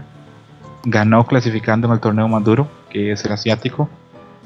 Eh, ya ha cambiado su papel porque durante muchos años simplemente fue un top player, pero ahora se ha vuelto una marca. Ahora Daigo eh, tiene un manga basado en él eh, tiene un libro donde cuenta este, anécdotas y cosas de superación personal. Eh, es una marca ahora porque da charlas también motivacionales. Probablemente sea el jugador este patrocinado que gana más dinero. Y incluso para mejorar su imagen y verse mejor como, como pro player se metió al gimnasio este año. Y eso si lo ve más grueso es, es por eso. y bueno, tristemente eh, se ha enfocado ahora más que todo en la escena japonesa. Creo que él siente que el nivel fuera de Japón no es tan alto y por eso es un poco reticente a salir de Japón como lo hacía antes. Eh, voy a decirlo muy rápidamente lo, bueno que es, eh, con una frase que le voy a robar a Mike Ross. Yo creo, y, muchos lo creemos, que Daigo es el Batman de Street Fighter. Que si Daigo sabe, el Batman. Ah. ¿Por qué? porque si Daigo sabe con quién se va a enfrentar, si Daigo llega preparado, es casi imposible que pierda. Eh, creo que si esto fuera un torneo o una liga a, set largos, eh, estoy seguro que, Daigo podría ganar esto. Es un jugador completísimo, tiene la capacidad de leer al oponente muy muy grande y aparte de eso, aparte de todos los actores que tiene a, favor, la gente le tiene mucho miedo y cuando juegas con miedo tu capacidad disminuye y creo que eso a Daigo le ayuda mucho muchas veces. De hecho, Scroto eh, acaba de ganar la Topanga League, ¿no? Ganó la Topanga League invicto. Cuéntales qué es la qué es la Topanga League. La Topanga League es el para muchos, creo que, yo también lo considero, es el torneo de los torneos, es el torneo más duro que hay en Japón. Eh, es una, un formato liga donde varios jugadores japoneses este, entrenan eh, y participan en torneos por varios días y ganan que al final hace más puntos. Eh, han habido dos, cuatro ganadores, la ha ganado Fudo, la ha ganado Bonchan, la ha ganado Sako y la ha ganado Daigo. Y si nos atenemos a los antecedentes, este, probablemente Daigo sea el oponente más, más duro en esta, en esta Capcom. Creo que va un poco en contra de los torneos como el Evo, donde se puede encontrar con gente que no conoce o jugadores que no conoce que lo pueden sorprender. Pero en este tipo de torneos donde él sabe eh, contra quién va a pelear, donde eh, sí, el, entrenador que tiene de Mad se le prepara videos desde hace días con sus oponentes creo que va a ser difícil eh, sorprender a Daigo. Creo que en esta Capcom Cup no son más de cuatro o tres jugadores los que podrían jugar con Daigo ganar. Sí, seguramente un oponente muy fuerte. Katsu, ¿algo que tengas que comentar? Pues Daigo es de esos jugadores que ya son leyendas, o sea, ya, ya son campeones eternos. Siento que su calidad sí ha bajado un poquito a través de los años, pero yo siento que es bueno ya que, ya que la bestia puede ser ya considerada como un, tutor, un maestro, como lo, ha, como lo ha hecho con varios jugadores. Y siento que la verdad, Daigo, Daigo sí va a quedar en buen lugar en este torneo, pero no lo va a ganar como dices tú. Ah, no, no, yo no digo que lo vaya a ganar, digo que es un candidato nada. Ah, puede, bueno, pues digamos que sí puede llegar lejos, pero no, no va. Venga, la cápsula. Perdón, perdón, se me fue. Eh, no, yo, yo, yo estoy seguro que va a llegar largo, pero no sé si lo va a ganar porque esto es un torneo complejo. Este, ninguno de los 16 es malo. Los, sí, los 16 son muy buenos. Este, no, no, no, no es un torneo fácil y hablamos que son simplemente cuatro rounds y bueno, los que hemos jugado Street Fighter saben que cuatro rounds los podemos ganar a un jugador que sea mejor que nosotros con alguna estrategia o algún truco. Entonces, eh, todo puede pasar. Además, Scroto, una cosa, esa foto que sacaste no, está photoshopeada, está sonriendo. de, hecho, más. de hecho, eh, hace poco vi un, un, un, video de, lo, de principios del 2000 donde Daigo está hablando con Tokido y con eh, Ki Ski, que es un jugador muy famoso para, para en, en los arcades de Japón porque era muy arrogante. Tenía una frase que decía Nunca me he considerado débil porque sería una ofensa contra todos los jugadores a los que, he derrotado. Eh, entonces, este, Daigo está hablando con Kieski y Kieski, este, Tokido le cuenta a Daigo que Kieski escribió un libro de Street Fighter con frases y trucos motivacionales y puedes ver a Daigo que se muere la risa con las frases de, de Kieski que, que son terribles. Esa frase que les dije es como la más humilde que tiene, las demás son, son, son espantosas. Luego Daigo en la misma entrevista dice que él estaba jugando y que en esa época ya él era el jugador número uno de Tokio y que llegó esquí y lo vio jugar una hora y que no le habló y que cuando ya le habló le dijo, no eres tan malo. no eres tan malo, pero, pero todavía no creo que estés listo para mí y se fue. ¿Y nunca han jugado entre sí o no? Ah, sí, claro que sí, sí, hubo muchísimos años. Kiski fue un top player en Street Fighter 3 y, fue un grandísimo jugador. Eh, muy payaso y muy arrogante, pero, pero fue un grandísimo jugador. Eh, al final también voy a poner unos links en Twitter de, de videos donde está Kiski este, con frases y, anécdotas de, de sus épocas en Street Fighter 3. Dicen que era un japonés con, con esencia de argentino, güey. Algo así, porque normalmente los jugadores japoneses son muy humildes. Y Kieski no, era muy arrogante. pues pasemos al siguiente jugador, uno de los, supongo yo, que va a ser del, del futuro de los top players en, en Street Fighter. Seguramente es una de las personas que tienen mucho potencial todavía para ser explotado. Hablamos de Knuckle Doo. Escroto, tú tienes desde el 2012 hablándome de Knuckle Doo y que este es el futuro de Street Fighter. Yo creo eh, firmemente que Knuckle Doo si sigue así es el futuro de Street Fighter en Estados Unidos junto a Snake Eyes, Smoke y Jace the Ace. Me parece que es el jugador joven más interesante. Eh, es de Florida, es sumamente joven, tiene 17 años, lo cual le ha impedido ir a muchos torneos o, a veces salir del país para, algún torneo. Eh, usa personajes de carga, eh, usa Gail, usa Decapre eh, con un estilo muy fresco. Usa un Gail agresivo y un Decapre muy basado en trucos. Eh, que podemos decir más de Knuckle podríamos decir que, aparte de, que, es, joven y ha tenido éxito ya en, contra jugadores asiáticos. Fue el primer jugador americano en vencer Infiltration. Eh, fue el que eliminó a Pepe Day, el jugador del fuerte, en un torneo hace poco en Estados Unidos. Le sirve mucho ser joven. Eh, yo cuando veo pelear a Knuckles lo disfruto porque veo que es un jugador que no tiene miedo a tomar riesgos, no tiene miedo a perder. Él no es un jugador patrocinado, él entiende esto como un hobby y él se quiere divertir eh, otros jugadores no son mucho más medrosos o más calculadores. Eh, Infiltration, por ejemplo, es un jugador muy, muy calculador en su estilo de juego. No no, no sale a divertirse. Nukuldu también es de los discípulos de Valle, ¿no? Eh, no, Nukuldu no es discípulo de Valle, le, queda, le quedaría muy largo. Él vive en Florida y Valle está en California. Oh, sí, sí, cierto, tienes toda la razón. Y ojalá y que le vaya bien a Nukuldu. Es complicado que que pueda ganar un torneo tan importante, pero seguramente esta experiencia le puede servir para yo creo que en uno o dos años que puedan ya hacer sus torneos eh, para pues este jugador, ¿no? Sí, ya el otro año cuando tenga 18 y pueda salir de Estados Unidos creo que, que va a crecer mucho más. ¿Crees que, ¿Crees que pueda tener los recursos necesarios para poder salir a diferentes torneos? Creo que sí, tengo entendido que su familia este, económicamente tiene una buena posición. Creo que los papás son doctores. Entonces, usted vaya ese hijo a jugar Street Fighter a donde quiera. Así puede ser. Y el, y el siguiente personaje o participante de, este torneo. Eh, espero que este Isaac nos hable de él. Momochi. Bueno, el siguiente es Yusuke Momochi, el único jugador que. Bueno, no es el único, pero es de los mejores Ken que, que hay.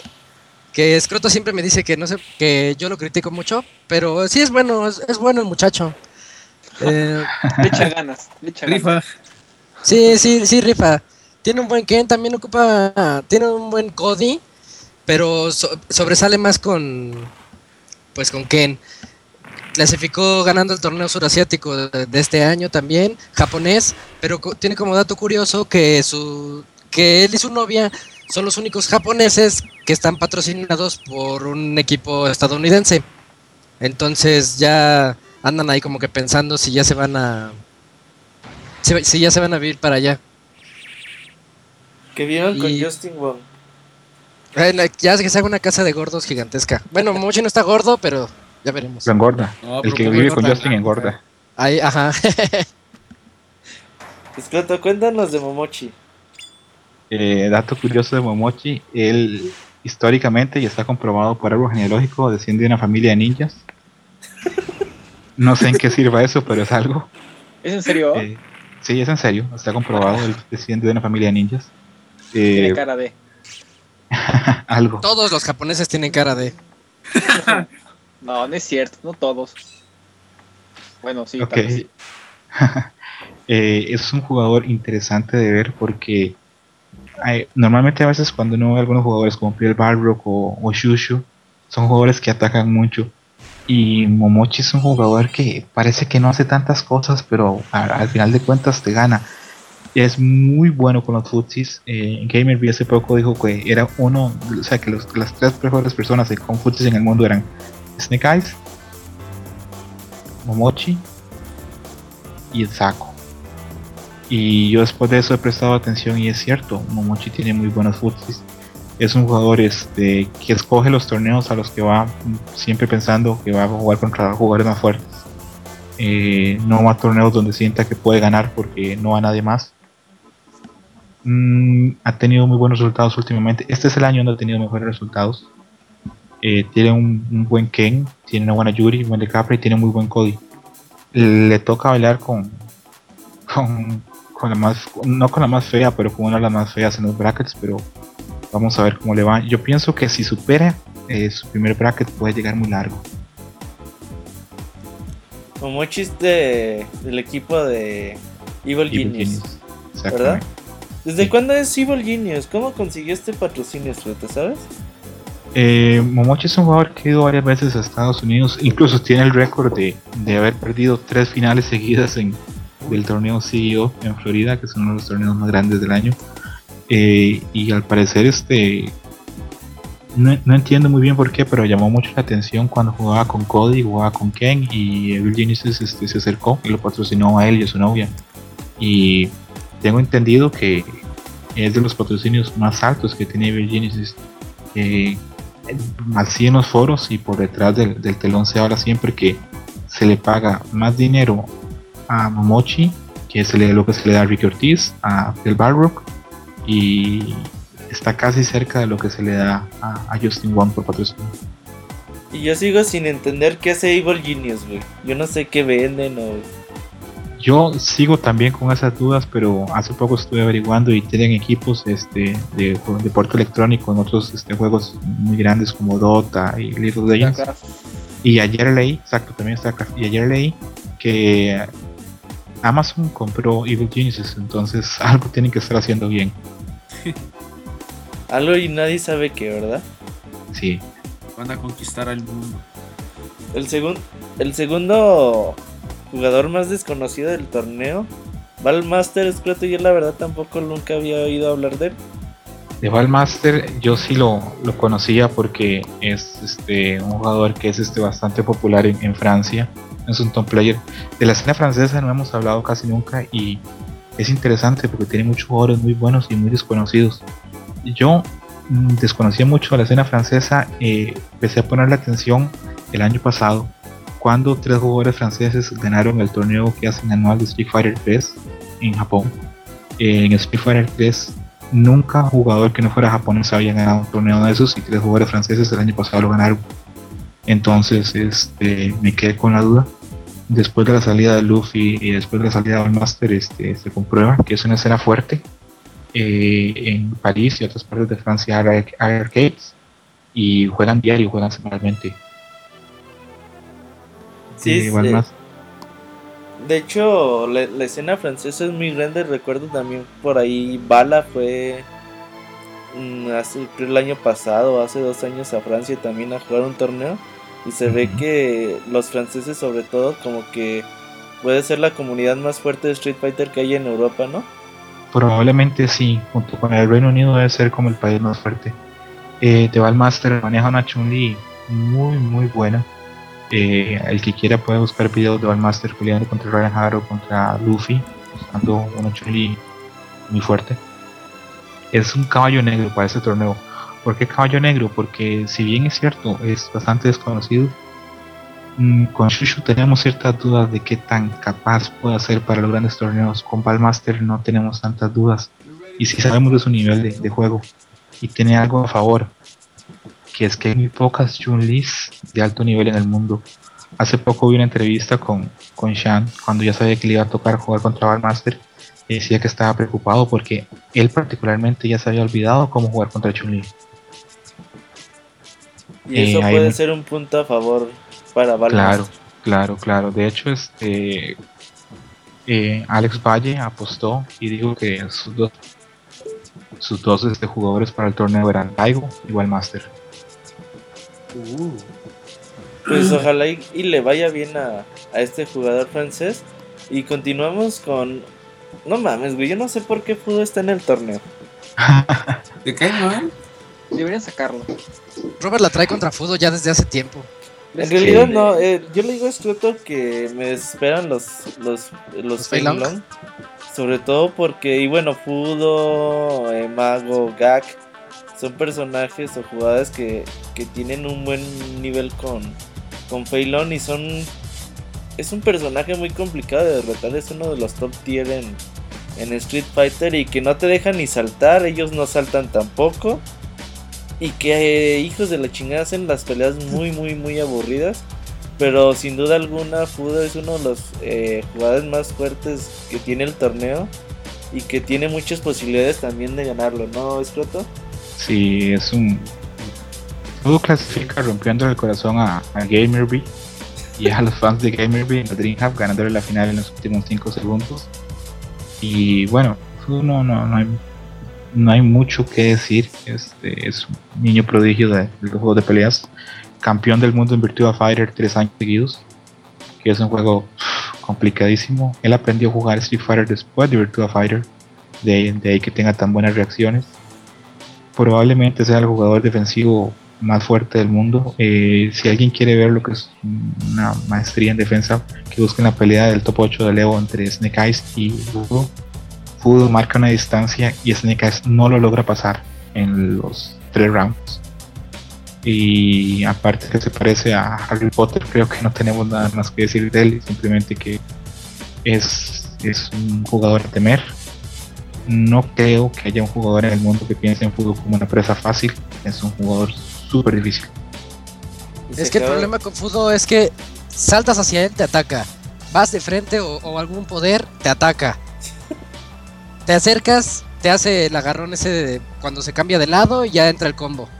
Entonces, eso es lo que tiene él, ¿no? Parte de la paciencia. Desespera y tienes que lanzarte a fuerzas. Probablemente sea el jugador más paciente que yo he visto. Y es algo raro porque es muy joven. Y eso normalmente se gana con el tiempo, pero Fudo es muy paciente y casi podríamos decir que juega el error del rival. Sí, así sí. fueron los Y pasemos al siguiente jugador.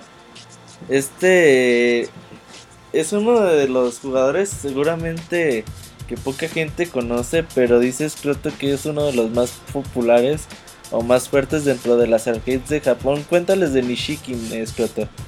El famoso Nishikin. Nishikin es famoso, pero por ser un troll. Este, hay anécdotas de Nishikin donde ha llegado a torneos, ha eliminado a Daigo, a Tokido Yamato y dijo, bueno, ya cumplí y agarra sus cosas y se va.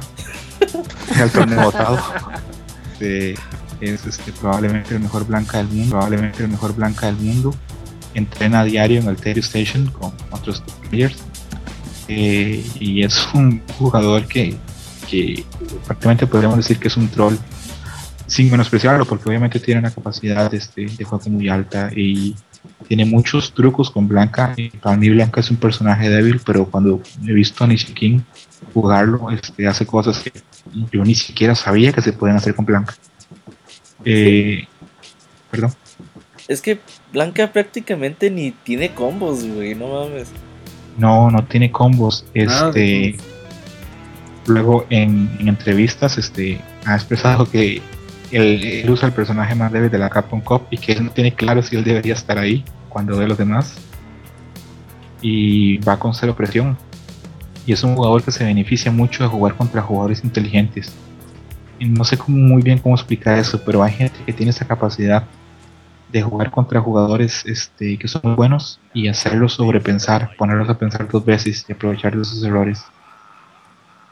De hecho, Nishikin pues era un personaje totalmente desconocido en 2013, ¿no es cierto? Que tú decías que a él no le interesaba participar en torneos y que él se conformaba con arrastrar a todos ahí en los arcades en Japón. Y que de buenas a primeras, por ahí Twitch empezó a, a patrocinar algunos de sus viajes y que hoy en día pues es bueno poderlo tener en más torneos y poderlo verlo más veces.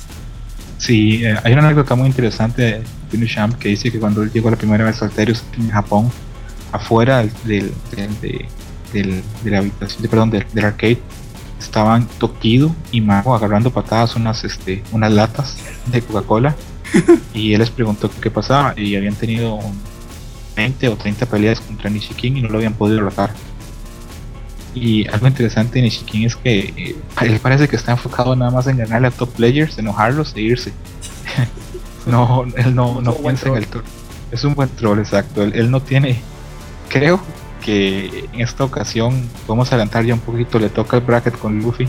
No me sorprendería si, si nada más estuviese como que entrenando para ganarle a Luffy y ya. Oye, espérate, de hecho, a mí no me sorprendería en nada. De hecho, te lo digo de una vez. Yo creo que Nishikin es mi segundo favorito para ganar este torneo. ¿Tanto así? ¿Tú crees? Sí. Oh, yo, yo, no, yo no le veo tantas, eh, tantas opciones, pero sí creo que nos va a pegar grandes sorpresas. Sí, solo vas a entender.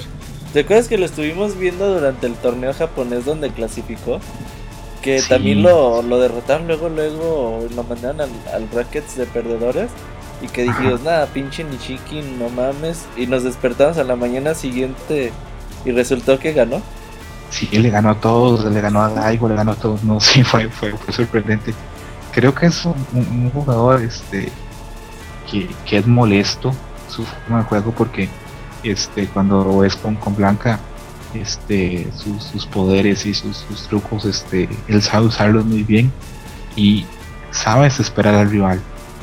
Y creo que fácilmente puede dar grandes sorpresas. De hecho, mucha gente cree que va a sorprender en el primer bracket y va a sorprender en el resto del torneo. Y, y ojalá y así sea. Ahorita ya vamos a hablar de los brackets. Ya Nishikin fue el jugador número 16 de este torneo. Y ahora sí, pues pasamos a, a los encuentros. ¿Cuáles van a ser los encuentros de este torneo? Empezamos fuerte. Eh, el campeón de, del Evo contra el campeón japonés, Luffy versus Nishikin. El campeón.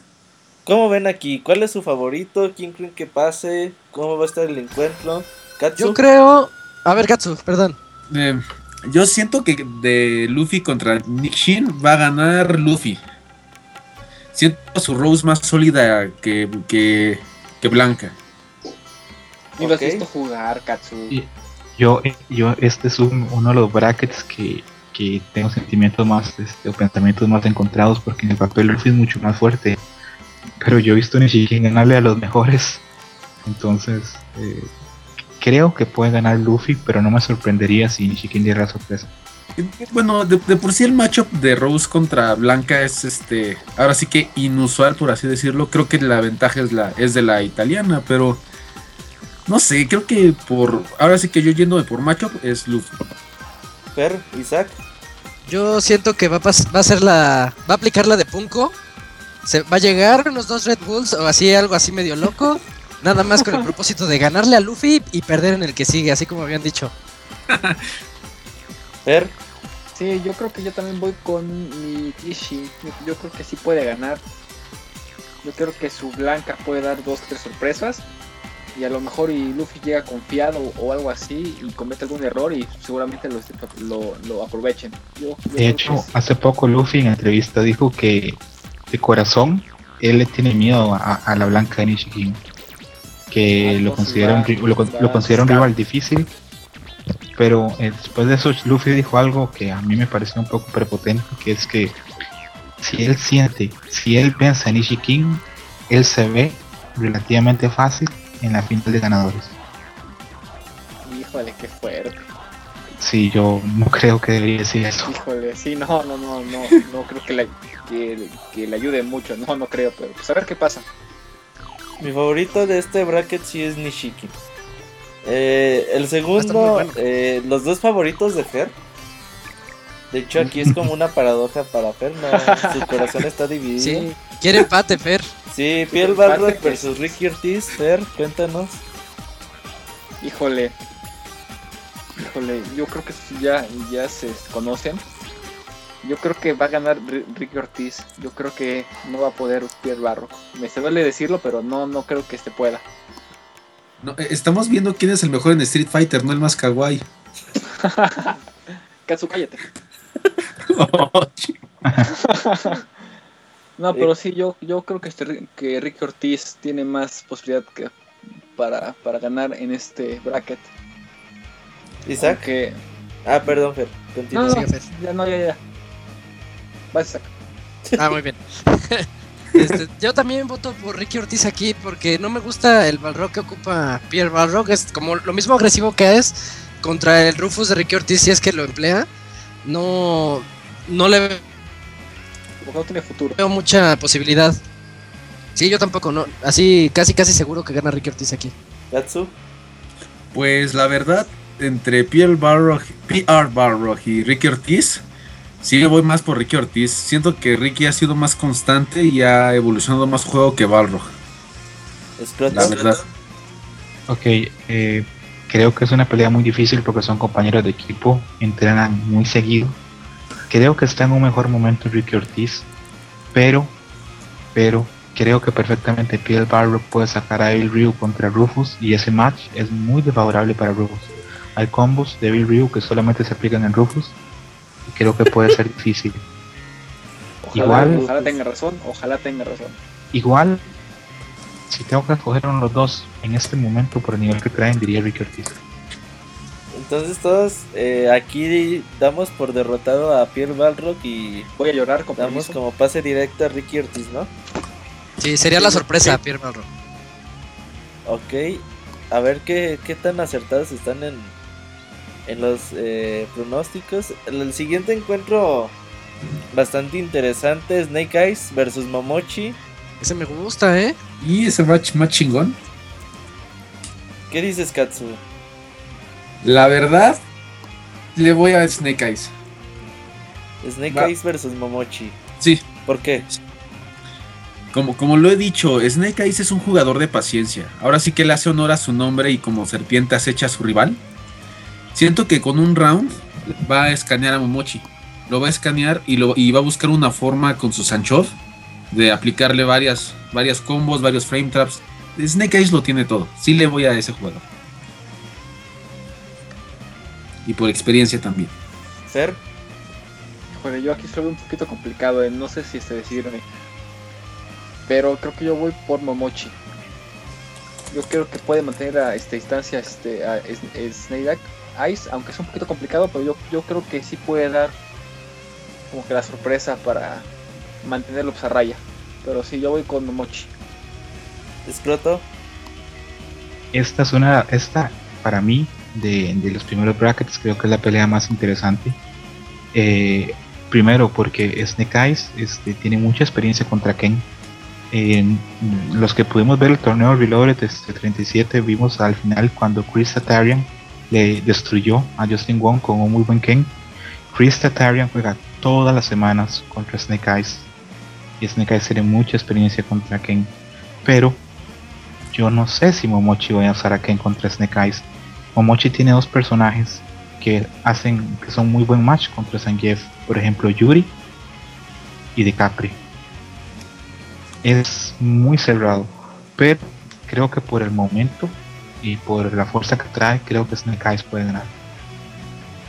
yo también eh, me decanto por, por Snake Eyes. Creo que ese, ese Sangit va a dar mucho de qué hablar durante este torneo y ojalá y que, que le vaya bien por el bien de Street Fighter sobre todo y por el bien de, de estos torneos.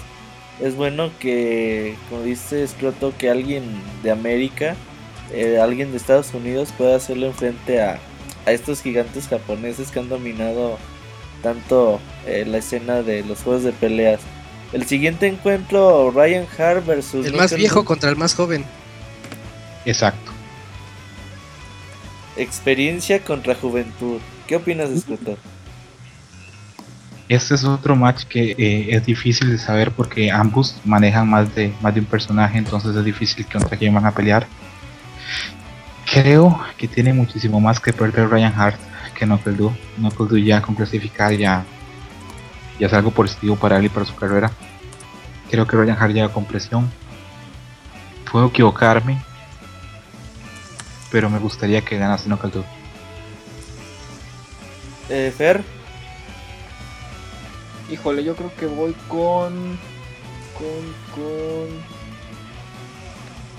Creo que yo voy con Reinhardt. ¿Tú con Ryan Hart? Sí. Por la Eh. experiencia que ya tiene. Isaac. No, yo voy con el nuevo, con Knuckle Doo. Hay que echarle porras al nuevo, sí. Híjoles. Igual me voy por Knuckle Doo. ¿Ustedes creen que el tener 17 años le pesa a Knuckle Doo? ¿O le Creo que le va a pesar más la edad a Ryan Hart y Y necesita Si no van a demostrar- correr, güey, no Le, mames. le van a dar su oxígeno a Ryan Hart.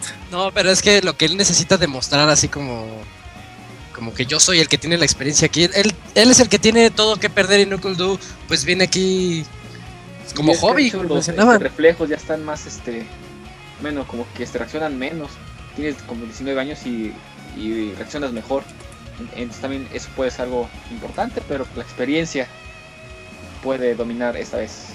Eso que está diciendo Fernando es algo que yo creí por muchos años, que los mejores jugadores de Street Fighter están entre los 18 y 25 años por reacción y por, y por motriz y por este motor afina con los dedos. Pero el año pasado eh, Saco me cerró la boca, me puso un bozal, porque eh, Saco ¿Te es bastante... Sí, tiene, no, tiene 30 y- 35, 36 años. No mames, ¿en serio? y tiene una ejecución No parece. bestial, bestial, Saco parece que tuviera como 15 años, no bota un combo y hace unos combos increíbles.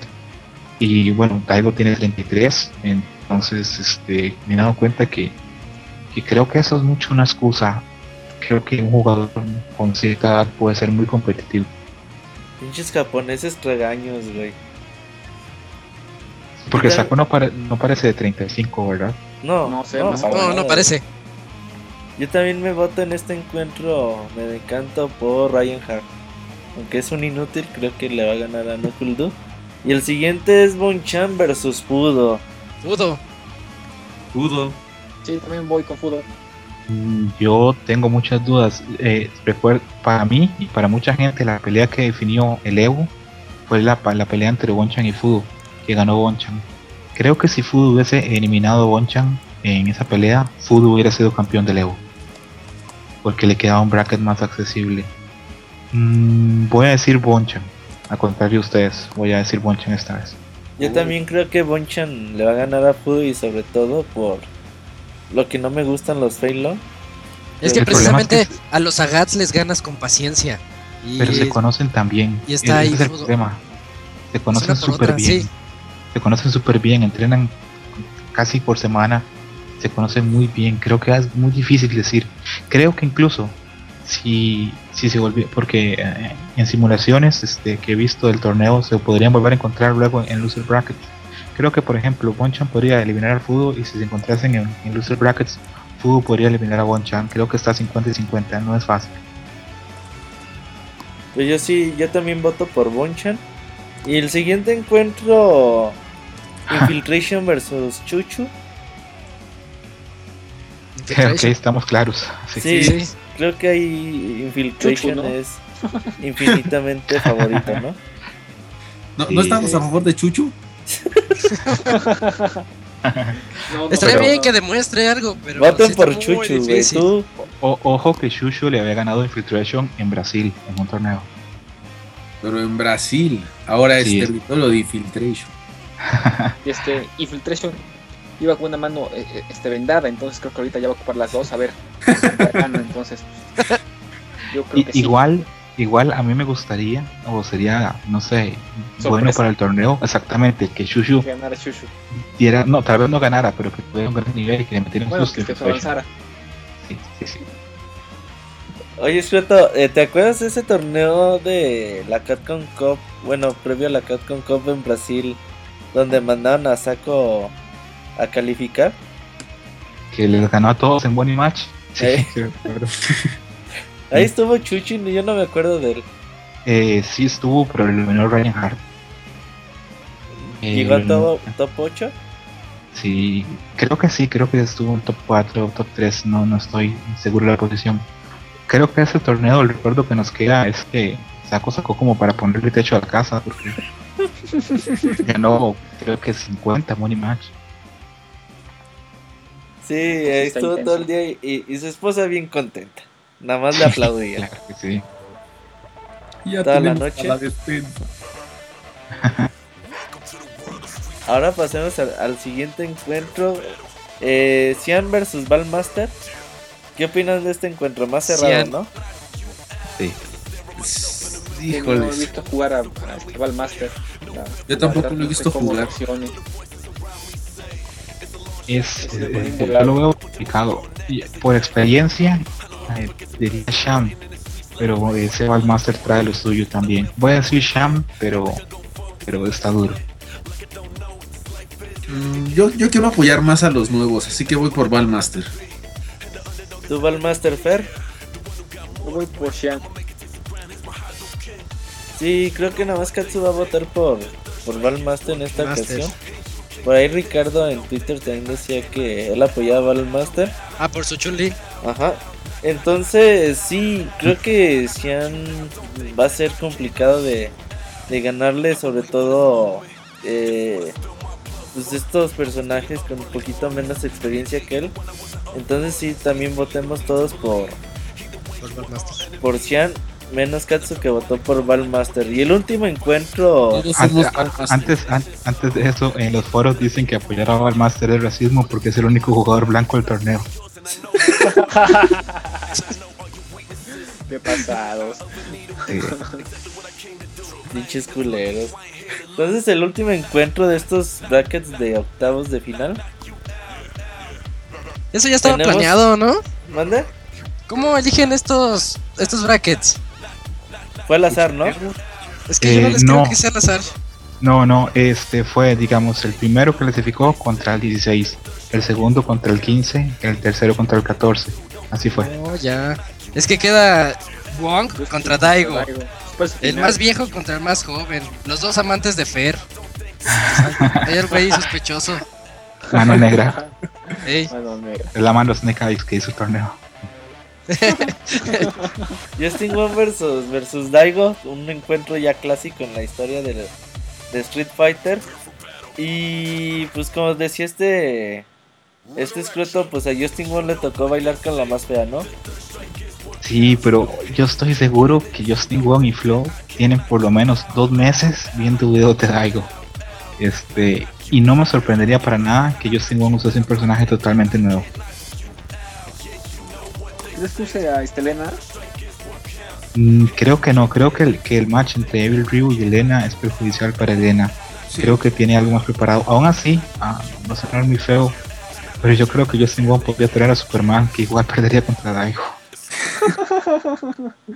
Sí, es muy complicado, ¿no? Jugar contra Daigo y sobre todo en el primer encuentro, pero como ha- has dicho tú anteriormente, Escroto, si hay alguien que no le tiene miedo a nadie y que ya se la sabe de todas, todas en torneos de juegos de peleas, Es Wong. pues es Justin Wong, ¿no? Pues Sí, pierde. sí. sí. Es el Cruz Azul de, de los videojuegos. Ey, más respeto al Cruz Azul. Ah, no. no, ya no. Ah, hablando de, de los matches y todo esto, eh, según eh, como está puesto eh, los brackets, eh, por ejemplo, vamos a ir con, con los favoritos que, que, que- que pusimos. Por ejemplo, de Lof, Luffy y Nishikin eh, se enfrentarían contra el ganador de Piel Balrock y Ricky Ortiz. Entonces ahí nuestros favoritos, ¿quién fue? Nishikin, creo que la, la mayoría apostamos por Nishikin o Luffy. No, ni Shiki, Eh, ¿no? No, Nishiki. creo-. Yo por Luffy. Estaba un te- poquito dividido. Yo voté por Luffy. Entonces creo que la mayoría de ustedes votó por, por Luffy, yo voto por Nishikin, podrían enfrentar a cualquiera de los dos novios del Fer, Ricky Ortiz o Piel Balrog. Pobres. En la llave de Snake Eyes y respeto, Momochi se encuentran Ryan Harry y Knuckle Doo. También por ahí puede haber un camino más o menos sencillo para Snake Eyes o Momochi los que logren avanzar. Bonchan y Fudo se enfrentarían a Infiltration y, y Chuchu. Entonces por ahí podría haber un buen match en la segunda ronda, ¿no es Croto? Sí, sí, de hecho, creo que este los brackets más complicados son los que están en, la parte inferior porque el que venza entre Fudo y Bonchan le toca jugar contra Shang, probablemente. Y fácilmente este en el último bracket podremos tener otra pelea entre Infiltration y Daigo. Fácilmente. Y sí, y la pelea de Shan y Valmaster eh, se lucharán contra Justin Wong y, Daigo. Cabe señalar que durante el año pasado hubo dos exhibiciones. La primera fue Daigo versus Shan al ganar 10 peleas y Daigo ganó como 10-3, ¿no es Coto? Sí, sí, muy fuerte, muy fuerte Daigo en esta exhibición. Y después jugó Infiltration versus Daigo y también Daigo lo ganó como 10-2, muy sencillo. Sí, sí, este, Daigo quería esa exhibición porque en dos Evo seguidos Infiltration lo había sacado y pidió la exhibición este, a Macas. Se sentó a entrenar con Tokido, con la coma de Tokido y no sé cómo, pero hizo una estrategia y lo hizo, bueno, pues no diría pedazos, pero lo barrió totalmente Infiltration. Por eso es que está esa frase tan famosa de que de que Daigo es el Batman de Street Fighter, pues cuando llega preparado, cuando tiene, cuando tiene un plan, es muy difícil de vencer. Y de ahí también viene la frase famosa de que Punko es el, es el Joker de Street Fighter. porque lo que porque Robert no me deja mentir este Punko tiene historial positivo contra Daigo este incluso hace poco lo vimos en el torneo en Singapur y, y Punko le ganó a Daigo Ajá. y, y creo que lo que hace ese, ese elemento que tiene Punko de Joker es que es impredecible y lo decía Chan de que cuando no se prepara a jugar contra un jugador hay, hay patrones este sabes lo que hacer Snake Eyes sabes lo que puede hacer este Ryan Hart pero con Punko no, porque Punko a veces este, te hace tres agarres seguidos. Él no, no tiene un orden, no, no, piensa normal. no piensa normal. sí, una lástima de, de, no poder a estos jugadores. Y, habla, ya hablamos de los encuentros, los jugadores que van a estar en el torneo. Pero seguramente extrañaremos a, a alguno que otro gran jugador que, que se quedó en el camino. Y sin duda el primero de ellos es Saco, el campeón de, del año pasado y que uno de los jugadores más, más técnicos de la historia de Street Fighter y que hace combos alucinantes durante sus torneos y du durante sus exhibiciones, ¿no? Discreto Saco. Sí, sí, Ajá. un jugador este, preciosista, podríamos decir, por, por la forma en la que pelea. Es, es, triste que Saco no haya participado en ningún torneo que le diera la participar de, de participar en la Capcom Cup, pero como habíamos dicho en el programa pasado, este, desde que se hizo hombre de familia le cuesta más. Últimamente está retornando, quedó en segundo lugar, perdón, en tercer lugar en la Topanga League y mucha gente este, ha reclamado que, que Capcom debió invitarlo a ese torneo, a fuerza. Y cabrones, como ustedes no gastan, es fácil decir, oye, ¿por qué no le invitaron, no? Pero sí, eh, de hecho, el otro día estás compartiendo un GIF escrito de unos combos ya muy locos que estaba sacando Saco con Elena, ¿no? Sí, sí, este Saco es un jugador un poquito hipster, porque cuando un personaje ya, por ejemplo, hoy por hoy no usaría Devil Ryu, busca personajes más desconocidos con combos nuevos, a él le gusta innovar. Y, y vaya no. que, que lo sabe hacer, ¿no? Sí, porque bueno, cuando Saco ganó el torneo pasado con el Ryu, nadie usaba el Ryu y hoy por hoy hay cantidad de Evil Ryus por todo lado. De, de, hecho, señalas que Saco fue el jugador que popularizó a Kami en un torneo y que después de haberlo ganado dijo que ya no le iba a usar porque era muy fácil ganar algo con Kami, ¿no? Exactamente, de hecho muchos torneos y en muchos torneos ustedes van a oír este, hablar del Saco Combos los Saco combos son combos que tal vez no los inventa Saco, pero sí es el primero que los descubre y que los usa. Eh, hablando de otras las del torneo, eh, Gamerby, la Elena de Gamerby eh, es un calco de la Elena de Saco, se nota leguas que lo ha estudiado y que lo ha visto. Entonces, pues vamos a extrañar a, este gran jugador de Street Fighter junto con Daigo, de los más populares y de los mejores en, toda la historia. Gamerby, un jugador que pues siempre está ahí eh, con un buen nivel y que eh, este pase de Street Fighter Arcade Edition a Ultra le ha afectado un poco, sobre todo a, a su personaje principal, Adon.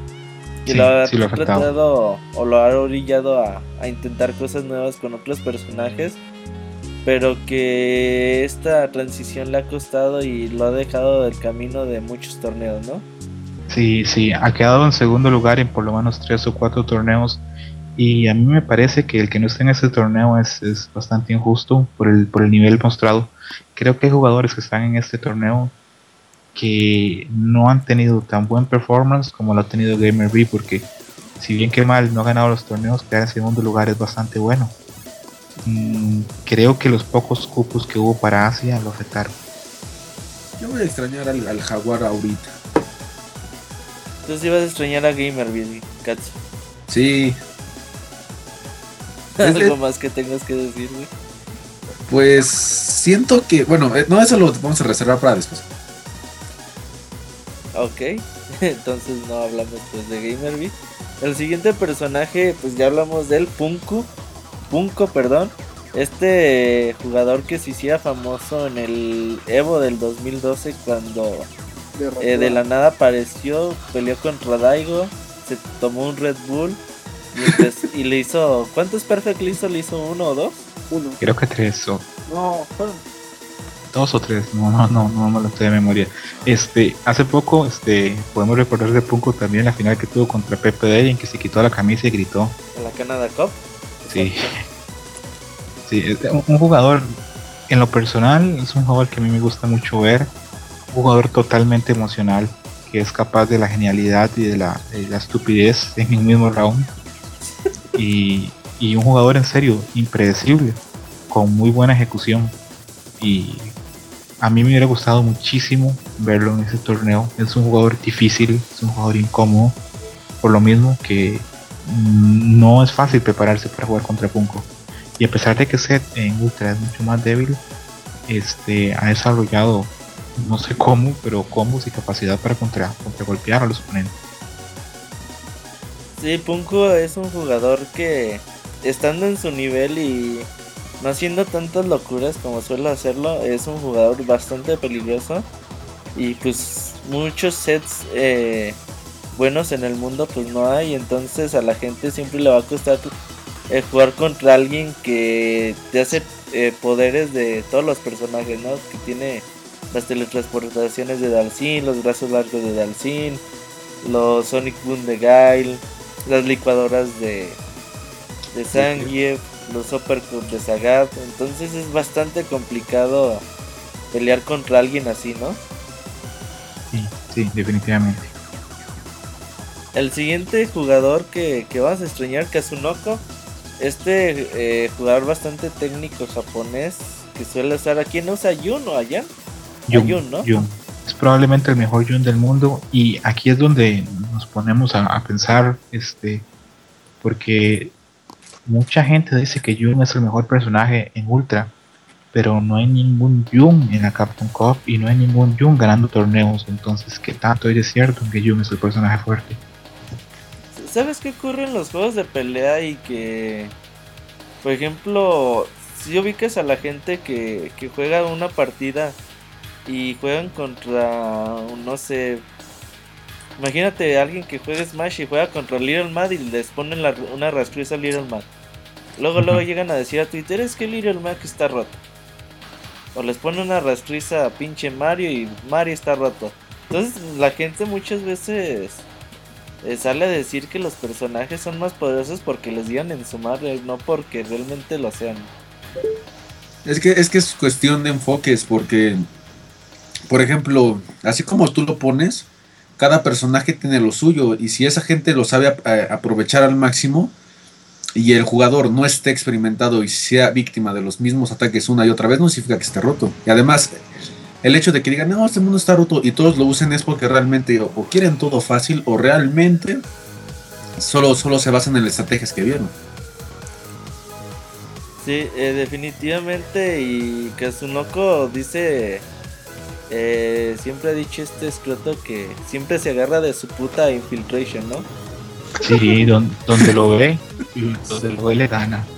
De hecho, este tiene un récord de que en todos los torneos donde se ha infiltrado Kazunoko le gana y lo elimina de los torneos. Sí, siempre ha sido el coco de, Infiltration. Me imagino que digamos Infiltration donde llega a los hoteles y eso ve a Kazunoko hasta que no sé, se quiere devolver a su casa. Dice, mejor yo no juego. El otro jugador que, también vamos a extrañar, uno de los cinco dioses japoneses, Tokido, que tampoco pues alcanzó boleto para este torneo. Sí, solo eh, eh, el que solo hubiera un, cupo directo para Japón, a mí en lo personal se me hace una injusticia. Eh, porque nos perdemos de grandísimos jugadores y Tokido es uno este, de Tokido podemos decir que también es otro jugador que le está costando mucho la adaptación del Arcade Edition al Ultra. Ya no tiene el Vortex patentado que, que le permitía ganar y ganar y ganar. Entonces, este, le ha costado mucho acomodarse. Oye, Scroto, de hecho, ¿tú crees que Capcom al no dar tantos lugares para jugadores asiáticos, crees que es por ahorrarse una feria? ¿O porque le conviene más económicamente o llevando a jugadores poquito más conocidos de Estados Unidos? Creo que Capcom le sirve mucho llevar jugadores de Occidente porque es un mercado y un público muy grande mientras que en Japón ya tiene como torneos que los japoneses ven. La Capcom Cup eh, es un torneo que si bien es cierto lo van a ver mucho en Japón, la mayoría de las personas que lo vamos a ver somos personas occidentales. Y el año pasado el único jugador que había de Occidente era Chris G. Entonces era tal vez difícil vender el torneo. Ahora podemos vender el, torneo como algo más global. Eh, hay un brasileño, hay varios franceses, hay un inglés, hay estadounidenses, hay eh, una persona de Singapur, hay, japoneses. Creo que a Capcom le sirve hacer el torneo lo más global posible. Sí, eh, ojalá y que al otro año sean 32. Creo que sería mucho. mucho pedir es que también está cabrón eh, pagarle su boleta a 32 cabrones, ¿no? El siguiente jugador es uno que se ha caracterizado por eh, ser el mejor jugador japonés de Marvel vs. Capcom 3 y que hace poquito se puso las pilas en Street Fighter 4 y que ha dado unas grandes demostraciones y que seguramente 2015 va a ser su año, ¿no? Estamos hablando de Nimo. Oh. Sí, alguno acá aparte de mí, Robert, tuvo la oportunidad de ver el Money Match este, de 6 mil dólares entre Nimo y, y Filipino Champ. No. El 19-20. Sí, fue, fue genial. Fue genial. Este, creo, creo que tenemos un jugador que, que va a dar mucho para Street Fighter 4 Ultra. El único problema que tiene es que, eh, bueno, es un hombre de familia, está casado, tiene trabajo, tiene hijos y eso no le permite salir tantos torneos. Pero es un jugador muy bueno, buena ejecución, muy grande. Y Robert no me deja mentir tampoco con esto lo hemos visto en exhibiciones contra Daigo, donde le ha metido verdaderas palizas a Daigo. Sí, eh, Nemo me sorprendió realmente su nivel que tiene en Street Fighter 4. No creí, no creí que fuera tan bueno en tan poco tiempo. ¿Él a quién usa? ¿Mande? ¿Él a quién usa? Antes ah, usaba Chun-Li, pero yo lo lento. Entonces, seguramente el próximo año pues va a dar un poquito más de qué hablar. Pero como dice Scroto, pues es una persona que sí tiene que hacer, no es un pinche eh, Aragán que lo mantengan o que por obra del destino no tenga que trabajar. Entonces, pues también es complicado que, que lo podamos ver en todos estos torneos, pero seguramente 2015 vamos a saber mucho más de Nemo. Y pues el otro es Smook, ¿no? Uno de las jugadores sensaciones de Estados Unidos durante los últimos meses que ha cautivado todo con su gran estilo de pelea y que también esperamos mucho de él en 2015, Smook. Jugador para el futuro, Smook, porque eh, un jugador que tiene todo, tiene ejecución, tiene juventud. Y algo interesante es que yo cuando lo vi pelear eh, pensaba, bueno, es muy bueno, pero me sorprendió tanto que use Pat, porque esos combos de doble con Pat, eh, no sé cómo hace, no sé que tiene los dedos o cómo hace, porque se me hace muy complejo Sí, eh, dice Mara que ninguno de los que están en la Catcon Cup es Aragán. Todos son Araganes, ¿no, es No. no, algunos no, algunos tienen trabajos. Por ejemplo, Phil Barrock tiene un trabajo ahora de, de tester en Nvidia. ¿Quién? Phil Barrock. Ah, ya trabaja. ¿Y los demás? Sí, sí, este, algunos tienen trabajos, Daigo, este, es esto su trabajo. Eh, no sé si otros tengan trabajos o no. Sé que Luffy tiene trabajo. Y no estoy seguro si todos tengan trabajo o no. Tendría que revisar uno por uno. Pues sí, la mayoría, para ser buenos en Street Fighter, ocupan de ser araganes. Sí, sí, es parte de. Es parte de la soy chamba. Aragán y no soy bueno. ¿Qué dices, Katsu? Que yo soy un Aragán y no soy bueno. Entonces no eres suficientemente Aragán. ¿sí? ¿Mande? ¿Te la pasas jugando Street Fighter? Claro. Entonces sí, ya no tienes remedio, güey. eh, pasando ya a otro punto de los personajes o de los eh, jugadores que no pudieron asistir a, este torneo. Pues este, hablemos un poquito de los personajes de, Street Fighter 4. Eh, ¿Qué sorpresas podemos encontrar? ¿Cuáles son los débiles? ¿Cuáles son los fuertes? Hablando de fuertes, hace poquito Pipi Day en, el torneo de Mad Cats en Japón eh, sorprendió con, con su fuerte y ganar un torneo tan importante con un personaje que se creía que era tan débil, ¿no es cierto? Sí, así es. Yo creo que hoy por hoy en Street Fighter 4 no está tan claro quién es un personaje fuerte y quién es un personaje débil. Creo que hay especialistas y que un buen jugador con un personaje débil perfectamente puede ganar un torneo. Creo que este, este Street Fighter es el más balanceado de todas las versiones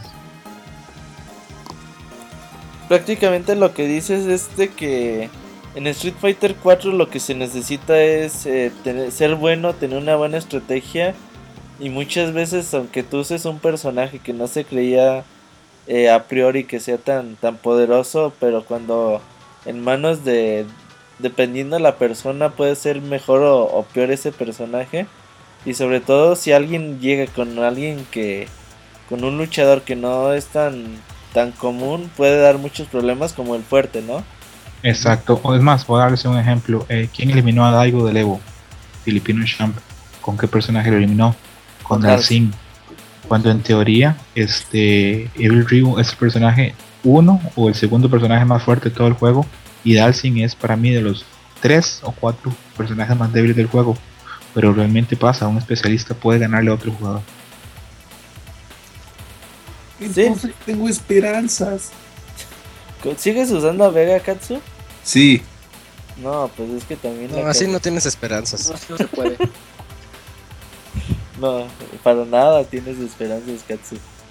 Los quiero mucho. eh, bueno, ya pasando de, de este tema de, de, los personajes, pues hay polémica entre si el Evo, la Capcom Cup, qué torneo puede ser más importante. ¿Qué torneo nos traen a, los mejores jugadores del mundo? Eh, por un lado tenemos al Evo, un torneo que se ha vuelto tan masivo, tan popular en los últimos años y donde pues verdaderamente asisten los, los mejores jugadores del mundo, pero que a su vez pues eh, eh, esos jugadores tienen que pelear. ¿Cuántas peleas son escrito para llegar a, a, las finales? ¿Son como 20? Creo que son 21 o 22 peleas, sí para poder llegar. Entonces, durante ese camino se pueden encontrar, como dice Scroto, pues con jugadores que pueden ser a lo mejor no tan buenos, pero con su estilo todo extraño y que con el poco conocimiento que cuentan los grandes jugadores, pues en dos peleas pues los pueden echar para, del torneo. Y por el otro lado tenemos esta Capcom Cup que reúne a los jugadores que van ganando torneos por todas partes del mundo. En esta ocasión pues fueron 16 jugadores y con muchos torneos que hay en Estados Unidos pues con eso alcanzaron a calificar eh, pues eh, muchos jugadores eh, pero hay torneos hay jugadores que han alcanzado su clasificación con grandes torneos en Japón en Asia en Francia entonces ¿cuál puede ser más importante Scroto la Catcon Cup o el Evo? hace poco vi una, una analogía que me pareció correcta que dice que el Evo es como el Mundial y la Capcom Cup es como la Liga Campeones. Sí. Creo, eh, para mí es más difícil de ganar el Evo. Me parece que es más difícil de ganar porque aparte de, que son muchas peleas contra gente que desconoces, este, hay está el cansancio de jugar todo el día y la dificultad de que realmente el factor random es muy grande, puedes pelear contra cualquiera, pero mm, siento que poco a poco el prestigio de la Capcom Cup va a ser más grande. De hecho, eh, no sé si se han fijado, pero en el anuncio de la Capcom Cup, Capcom pone en el anuncio de que el que gane ese torneo va a ser el campeón del mundo. Y eso ya es controversial porque por mucho tiempo se habló que el campeón del mundo era el campeón del Evo. Yo aquí lo veo como que más difícil a la Capcom Cup porque aquí ya todos se conocen, todos ya saben más o menos contra quién van a ir o ya empiezan a estudiar a los, a los rivales Entonces, eso puede ser que... Bueno, eso gen- ajá, genera más competencia dentro de los 16 que van a entrar. No tanto con como la Evo, que todo es aleatorio a veces. Oye, Fer, Mande. eh, dicen en el chat que apagues tu vibrador. Acá. es el tuyo, Robert. Ay, porfa, Fer. Yo también digo como Isaac que creo que puede ser más complicado la Capcom Cup, sobre todo por el tiempo que tienen cada jugador de estudiar a los ganadores. Y que pues en este tipo de, de enfrentamientos de brackets, pues vas a jugar ahí sí lo, contra lo mejor de lo mejor. Por ejemplo, me acuerdo mucho que en 2012, no en 2013 que ganó Cian el Evo, pues por ahí yo siento que se le fue limpiando el camino de, de los grandes peleadores y que no tuvo que enfrentar, eh, por ejemplo, a Daigo, a Sako, no me acuerdo eh, bien los encuentros.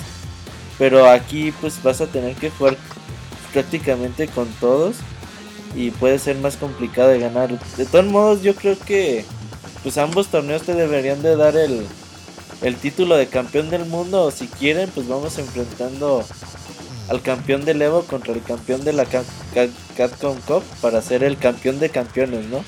Eso sería una buena idea. A ver, a ver de dónde salen más eh, más chispas. ¿Tú Katsu qué opinas? Evo Mm. versus Capcom Cup. La verdad, la verdad, yo le tengo más fe a la Capcom Cup. El, E- el Evo es como un trampolín para esos jugadores que aspiran a más. Es, eh, y la Capcom Cup eh, es- te, te motiva a hacer, ahora sí que lle- llegar a la cima de, del juego en el que estás, por ejemplo Street Fighter, obviamente. Y, y el Evo, como son más torneos, pues obviamente no, no se puede declarar así un campeón absoluto cuando, por ejemplo, en Smash tenemos el Apex. En ese caso sería igual el World Champion en Smash, por así decirlo. No sé si me entendí. Sí, sí, Ah. definitivo. Eh, mucha polémica ha habido durante los últimos días que se dio a conocer el, el formato del torneo. Va, va a ser a ganar eh, dos de tres peleas. Y nada más la final va a ser 3 de 5, ¿no es Croto? Sí, así es. Y bueno, para muchos pensamos que dos de tres peleas es, es muy poquito realmente para, para el nivel del, del torneo y para los jugadores que tenemos. Creo que lo mejor hubiera sido entonces que hubiera sido dos días. Pero bueno, eh, solo es dos de tres y, y será, será aprovecharlo y verlo. Pero a mí en lo personal me hubiera gustado que fuese un poquito más largo. 3 de 5 por lo menos. A Fer le gusta más largo, ¿no, Fer? De los rounds, pues hasta cierto punto no. Porque a pesar de que son 16 jugadores, el torneo va a durar más o menos, ¿qué les gusta? Unas 5 horas, bueno, si tomamos en cuenta las este los las peleas, Ajá. De 2 a 9. más o menos. En- entonces, si metemos más match, entonces va a durar un poquito más. Entonces, hasta cierto punto está bien, hasta cierto punto está mal, pero yo creo Además que- mete más presión, ¿no crees? Ajá, exacto, como que mete más, más presión. Como que el ratio de este para, para ganar tiene que ser mayor, tiene que estar más, más, más presionados, más, más que nada. Entonces sí es un poquito complicado. Pero pues mm, depende de este gustos. A mí también me, me hubiera gustado que los encuentros sean a ganar 3 de 5 peleas. Podría ser un poquito más justo. Y ya si, si estamos centrados en esto, pues un formato tipo liga como lo hace la Topanga League. Creo que podría ser un formato bastante interesante, pero obviamente son, son torneos que se hacen larguísimos y se ocupan menos jugadores para poder a cabo, llevar a cabo este formato. Eh, ya, ya casi casi antes de terminar, eh, pues hablemos de los otros dos juegos de peleas que tiene por ahí Capcom. Eh, tenemos a Marvel y a Street Fighter Cross Tekken. ¿Cuál es? El Street, el torneo de aniversario de Street Fighter del 25 hubo hubo torneo de Street Fighter Cross Tekken. Durante el año pasado también hubo en la Capcom Cup hubo torneo de de Marvel vs Capcom. Y este año pues ya se olvidó Capcom de, de estos dos juegos. Y ya nada más vas a tener eh, Street Fighter 4. ¿será realmente la muerte de, de franquicias de, de estas de pelea y Capcom nada más se enfocará en Street Fighter? ¿O podremos ver en el futuro eh, nuevos videojuegos que tengan ese formato de Marvel o de Street Fighter Cross Tekken? Eso sería algo malo, ¿no? Que nada más se enfocaran en uno solo. Siendo ellos los que revivieron ahorita todo esta, este entorno desde el 2008 con Street Fighter 4. Eh, yo siento que necesitan darle un poquito más de apoyo. entiendo que Street Fighter Cross Tekken, pues como que no pegó porque es más de lo mismo y luego las gemas y todo eso. Pero siento que Marvel pudieron haberlo apoyado un poquito más. De hecho, el apoyo también viene de que el Ultimate versus. El Ultimate Marvel versus Capcom vendió muy poco, ¿no es cierto? Sí. En, realidad no vendió tan mal. Creo que la, el, apoyo que se le quita totalmente a Marvel fue los problemas legales este, de la compra de Disney a Marvel. Con la compra de Disney a Marvel, eh, creo que Capcom supo que, que ese era un barco que ya había zarpado y no pensó en hacer más updates ni, ni hacer ningún balanceo en el juego porque Marvel es un juego bastante roto. Entonces este creo que creo que si Marvel pudiera poder recibir un update un rebalanceo el juego seguiría con una gran vida. Pero no el juego Marvel poco a poco todavía tiene salud o sea todavía hay, bastante gente jugándolo pero creo que es un juego que, que va a ir bajando de hecho, este, en estos días en, en, streamings y eso, el juego que está llevando mucha gente al stream es el nuevo Guilty Gear, que es muy rápido, muy movido, muy, novedoso. Pero hace poco oí este, a unos jugadores de Marvel decir que el problema con Marvel es que en este punto es casi imposible que un jugador nuevo comience a jugar Marvel. No es accesible para jugadores nuevos.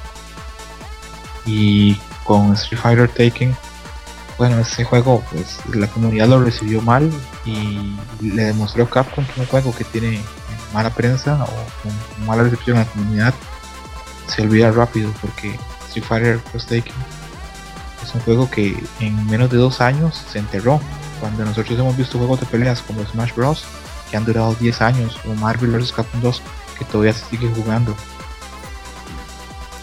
Entonces es, un caso eh, triste. Sin duda una lástima, ojalá y que yo sí espero que Catcom por ahí pueda revivir el concepto de Versus muy pronto.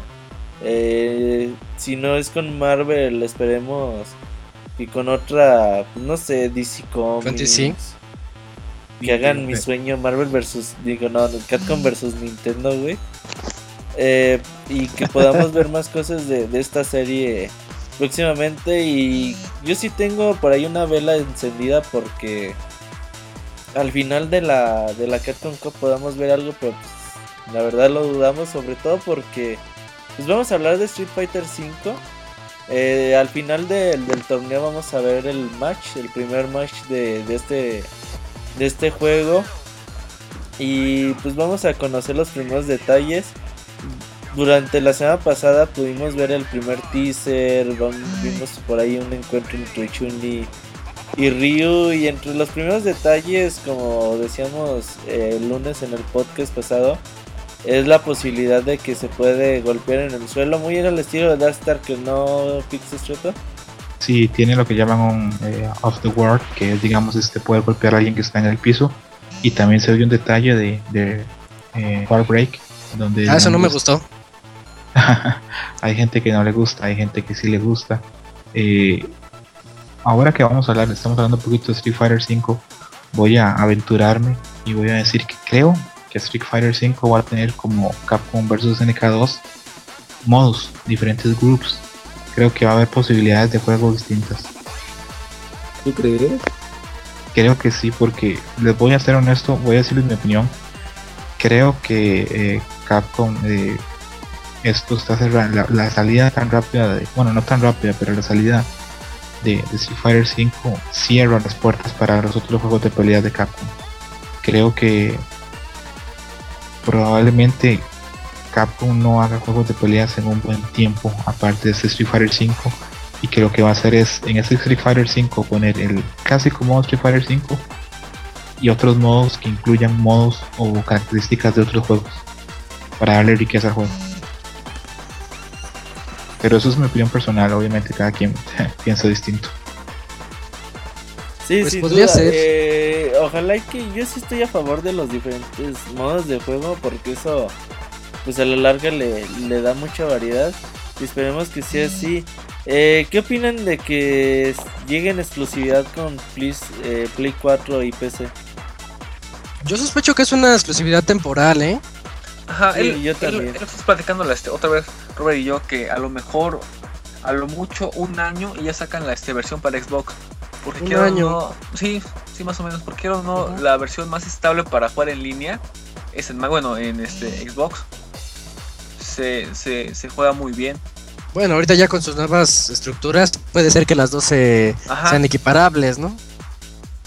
Yo, eh, bueno, no, no estoy seguro, no puedo afirmar, pero eh, el año pasado, por ahí de, de noviembre, septiembre del año pasado, este, el productor de Street Fighter 4, este, este señor de apellido Ayano, había dicho que entre Street Fighter 2 y Street Fighter 3 habían pasado 6 años, que entre Street Fighter 3 y 4 habían pasado 9 años, que probablemente para que salga Street Fighter 5 la fecha que él veía era el 2018 el anuncio de este Street Fighter ahora para, no, no han dicho el año, pero que están trabajando ya, a mí y a muchas personas nos huele a que Sony ha subsidiado el desarrollo de este Street Fighter 5 y que con ese subsidio hay una exclusividad en consola para PlayStation 4.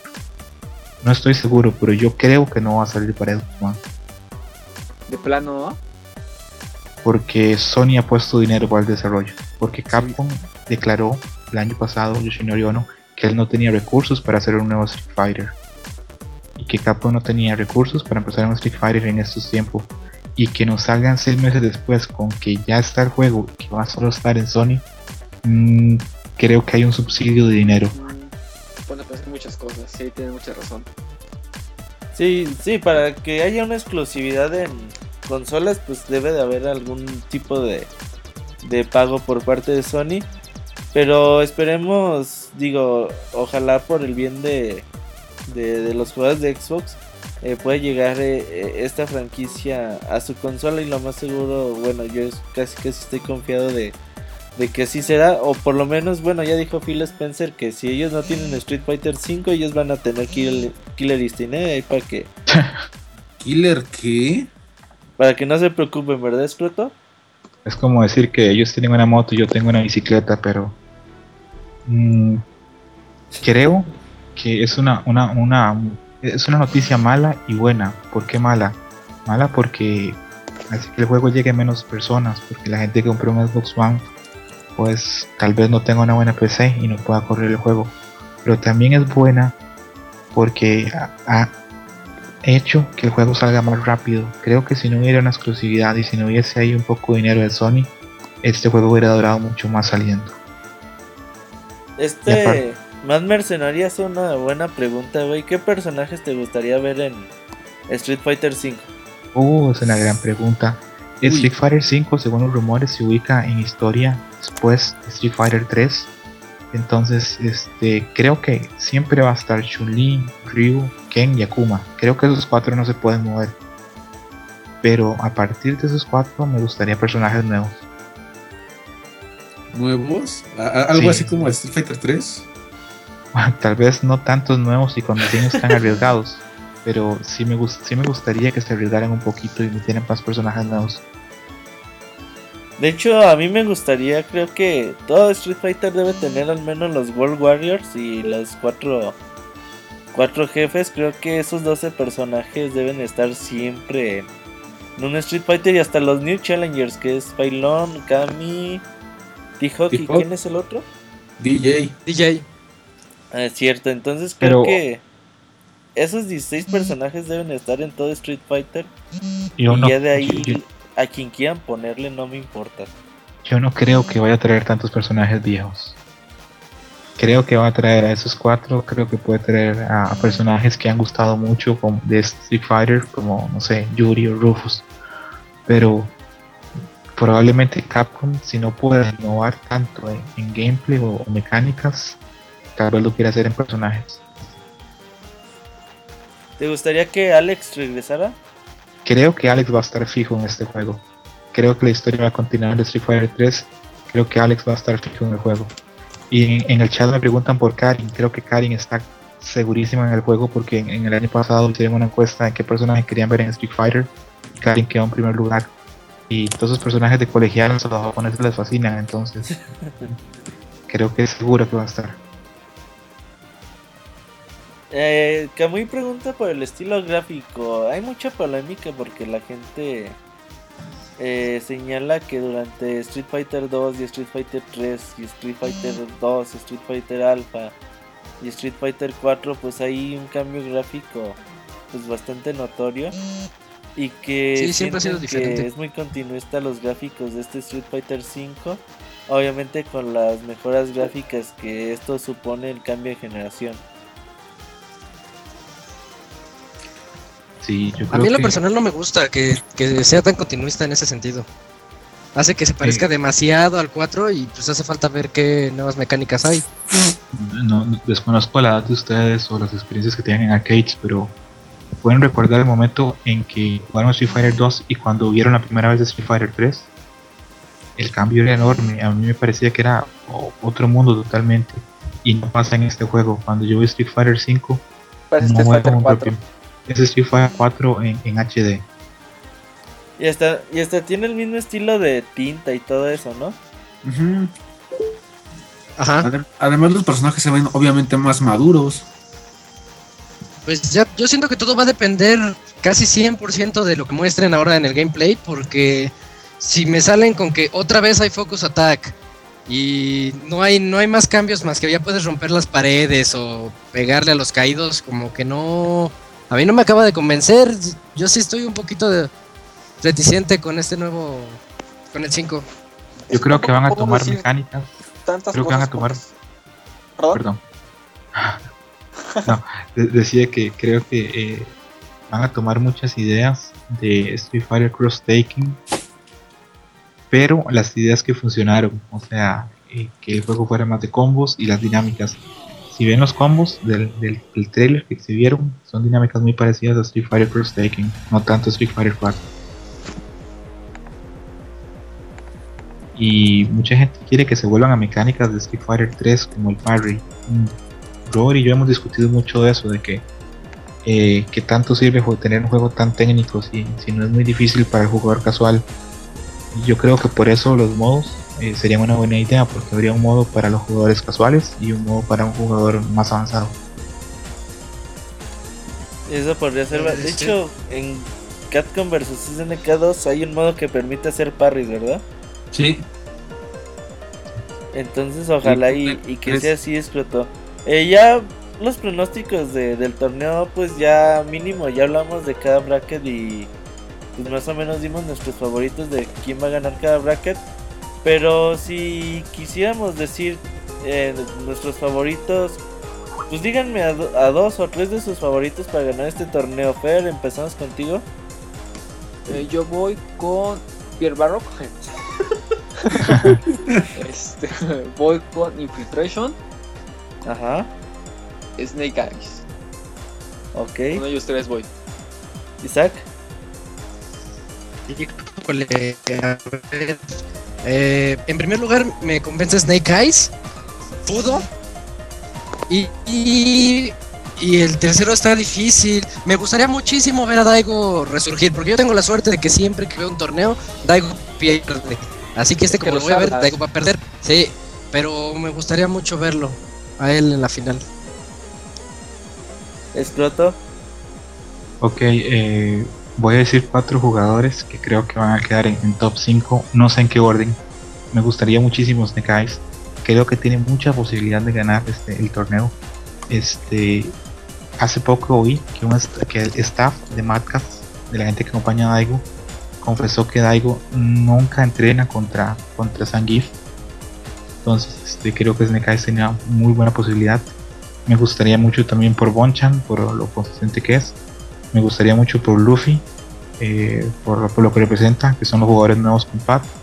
Y creo que Daigo va a estar ahí también cerca porque es una amenaza. Eh, Katsu. Mm, ok. Me voy por Snake Eyes. Infiltration. Y para verme original, Ryan Hart. Órale. Pensé que iba a decir Chucho. Ah, Chuchu. ¿Chu- ¿Chuchu quién? Eh, mis favoritos es Daigo, Nishiki, ni Bonchan en esa orden. Chicken. ¿Y Shiken? Ajá. Creo que ese güey va a causar muchos dolores de cabeza, güey. Esperamos que sí, para que sea un, un buen torneo. Sí, seguramente lo serán. Creo que eh, nos vamos a divertir mucho con esta Capcom Cup. Y pues vamos cerrando este programa eh, especial. Eh, mucha gente se pregunta por qué lo hacemos. Lo hacemos porque, pues la verdad nos gustan mucho los torneos de juegos de pelea. Eh, no es de que mucha gente le interese, pero aún así lo hacemos, ¿no? Sí, así es. Este, yo Así es. aprovecho la oportunidad para saludar a todas las personas del chat, para decirles que muchas gracias por venir, por oír el programa.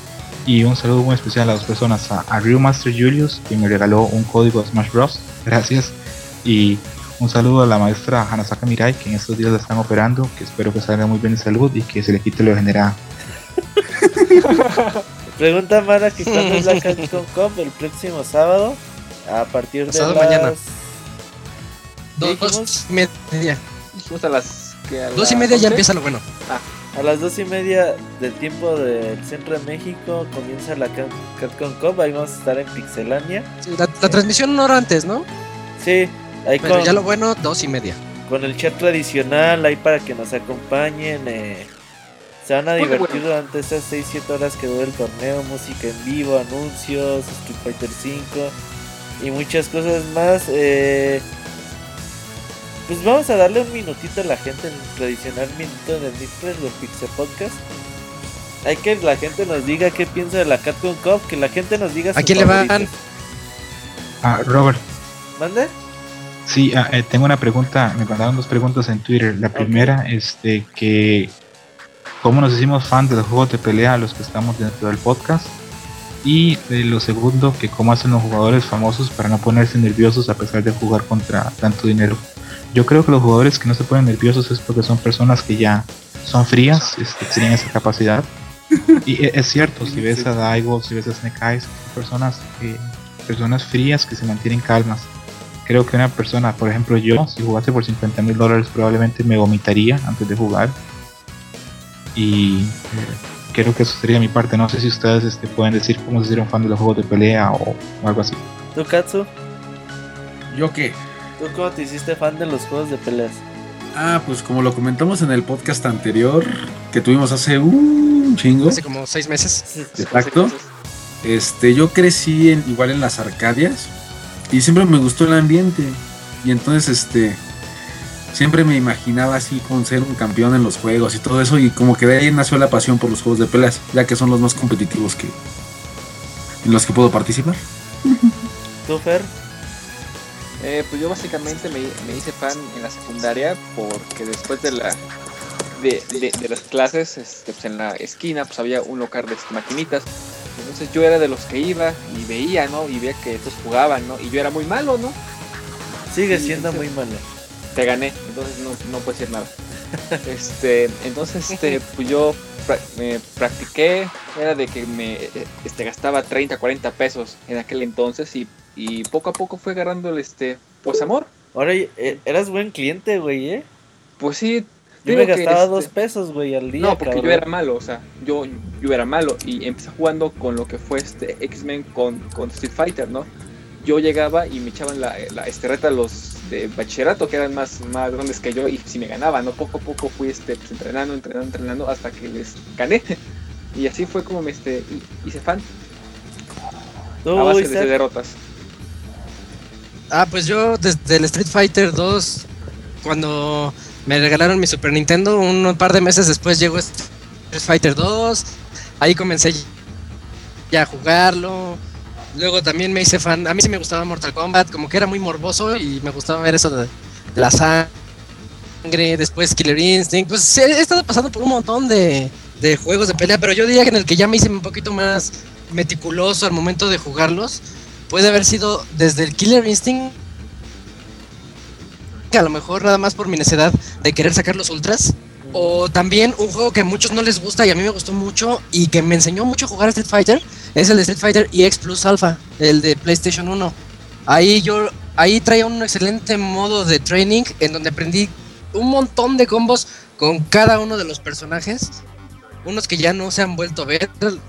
Recuerdo uno que lanzaba bombas, uno que era vaquero, bueno. Ah, En fin, esos- Dark. Sí, sí, sí. Oh, tienes razón, sí, Doctrine Dark. Bueno, no, en fin, esos. eh,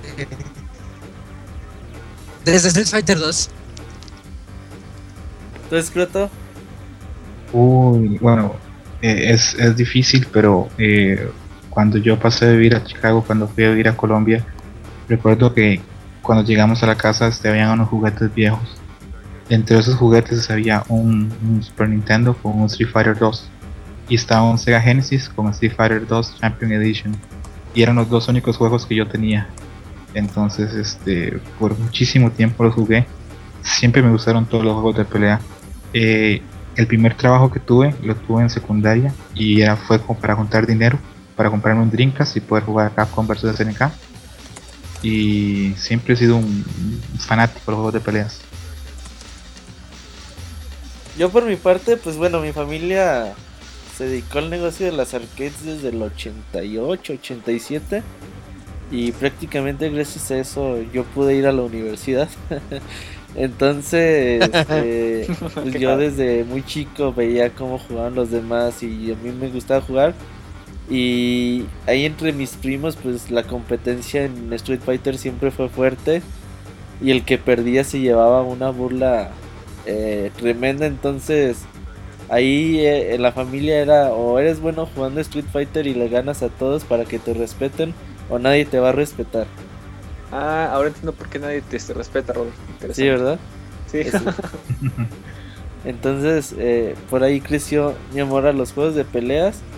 Eh, ahora sí, les vamos a preguntarle a la gente, pues, cuáles son sus sus favoritos para la Capcom Cup. Díganos Oye, quién creen que va a ganar. Robert, ¿te puedo in- interrumpir tan, este, tantito? A ver. Este, es un dato curioso. Este, para los que no sepan lo que es este Roberto, Isaac y yo y, y Master Kira, que un, un- un saludo, nos, nos conocimos. Que en paz descanse. ¿Cómo, perdón? Que en paz descanse. Que en paz descanse, exactamente. Nos conocimos este, jugando Street Fighter. Era de que pasando un Evo nos pusimos de, de- de acuerdo para, para jugar una noche.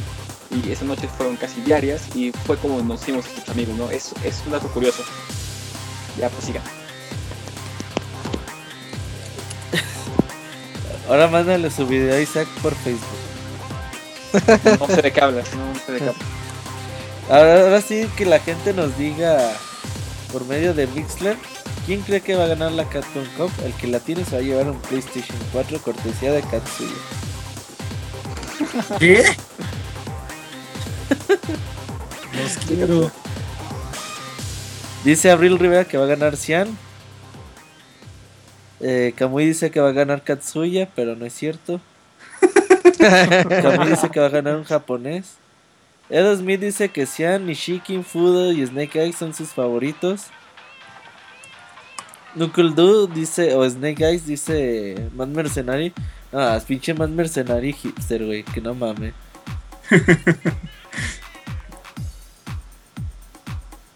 y ya nadie dice quiénes son sus favoritos para la Capcom Cup. Pero noto mucho Snake Eyes. Ese es el que muchos estamos. Sí, yo, Viéndole. yo, yo creo que puede quedar entre. Bueno, puede Mi ganar. cuñado, el Sebas Kun, dice que Yo la Pikachu, gana Pikachu feliz. Snake Eyes o Daigo. O Daigo. Ay, Sebastián apostándole al Daigo. Hablando de apuestas, Escroto, ¿qué, qué sabes cómo van las apuestas en el mercado negro? En el mercado negro las apuestas están Racista. En el, en el mercado negro hay mucha gente con dinero en el Daigo negro, en Snake. Eh, hay gente con dinero también en Daigo. Hay gente en dinero con Boncha y hay gente con dinero en Luffy. Estas son las cuatro personas que tienen más dinero apostados. Eh, nosotros, incluso, muchos ya pusimos que Nishiki va a ganar a Luffy en, en el primer match. Pero hay gente que, que cree que Luffy puede ganar el torneo. eh, perfectamente. Hay gente que, cree que casi cualquiera puede ganar el torneo. Yo no lo veo así. Eh, los personajes, la gente que tiene menos apuestas a favor en este momento son Shushu, Valmaster y eh, se me está quedando el otro nombre, pero creo que esos dos son los que tienen este menos cartel a favor. Me llama mucho la atención que de nosotros, este, no recuerdo quién, pero solo una persona dijo que quería en Infiltration como candidato. Y a mí en lo personal me parece que Infiltration es un jugador peligroso y que parece que se nos ha olvidado. Sí, ha perdido eh, mucha confianza entre eh, los seguidores de los juegos de peleas, ¿no? Sí, sí, al parecer. Yo digo que para la Capcom Cup del otro año la puede ganar Robert. O muy. sí, yo también creo que puedo ganar la, la Capcom Cup del 2015 de Samara Spark. Que ella, ella le va a ojos de serpiente y Snake Eyes. Entonces, pues, pues muchas gracias por haber venido a este podcast especial de, de la Capcom Cup. Los esperamos de verdad el próximo sábado que estén ahí con nosotros conviviendo. Eh, pasan un rato agradable, ven el stream.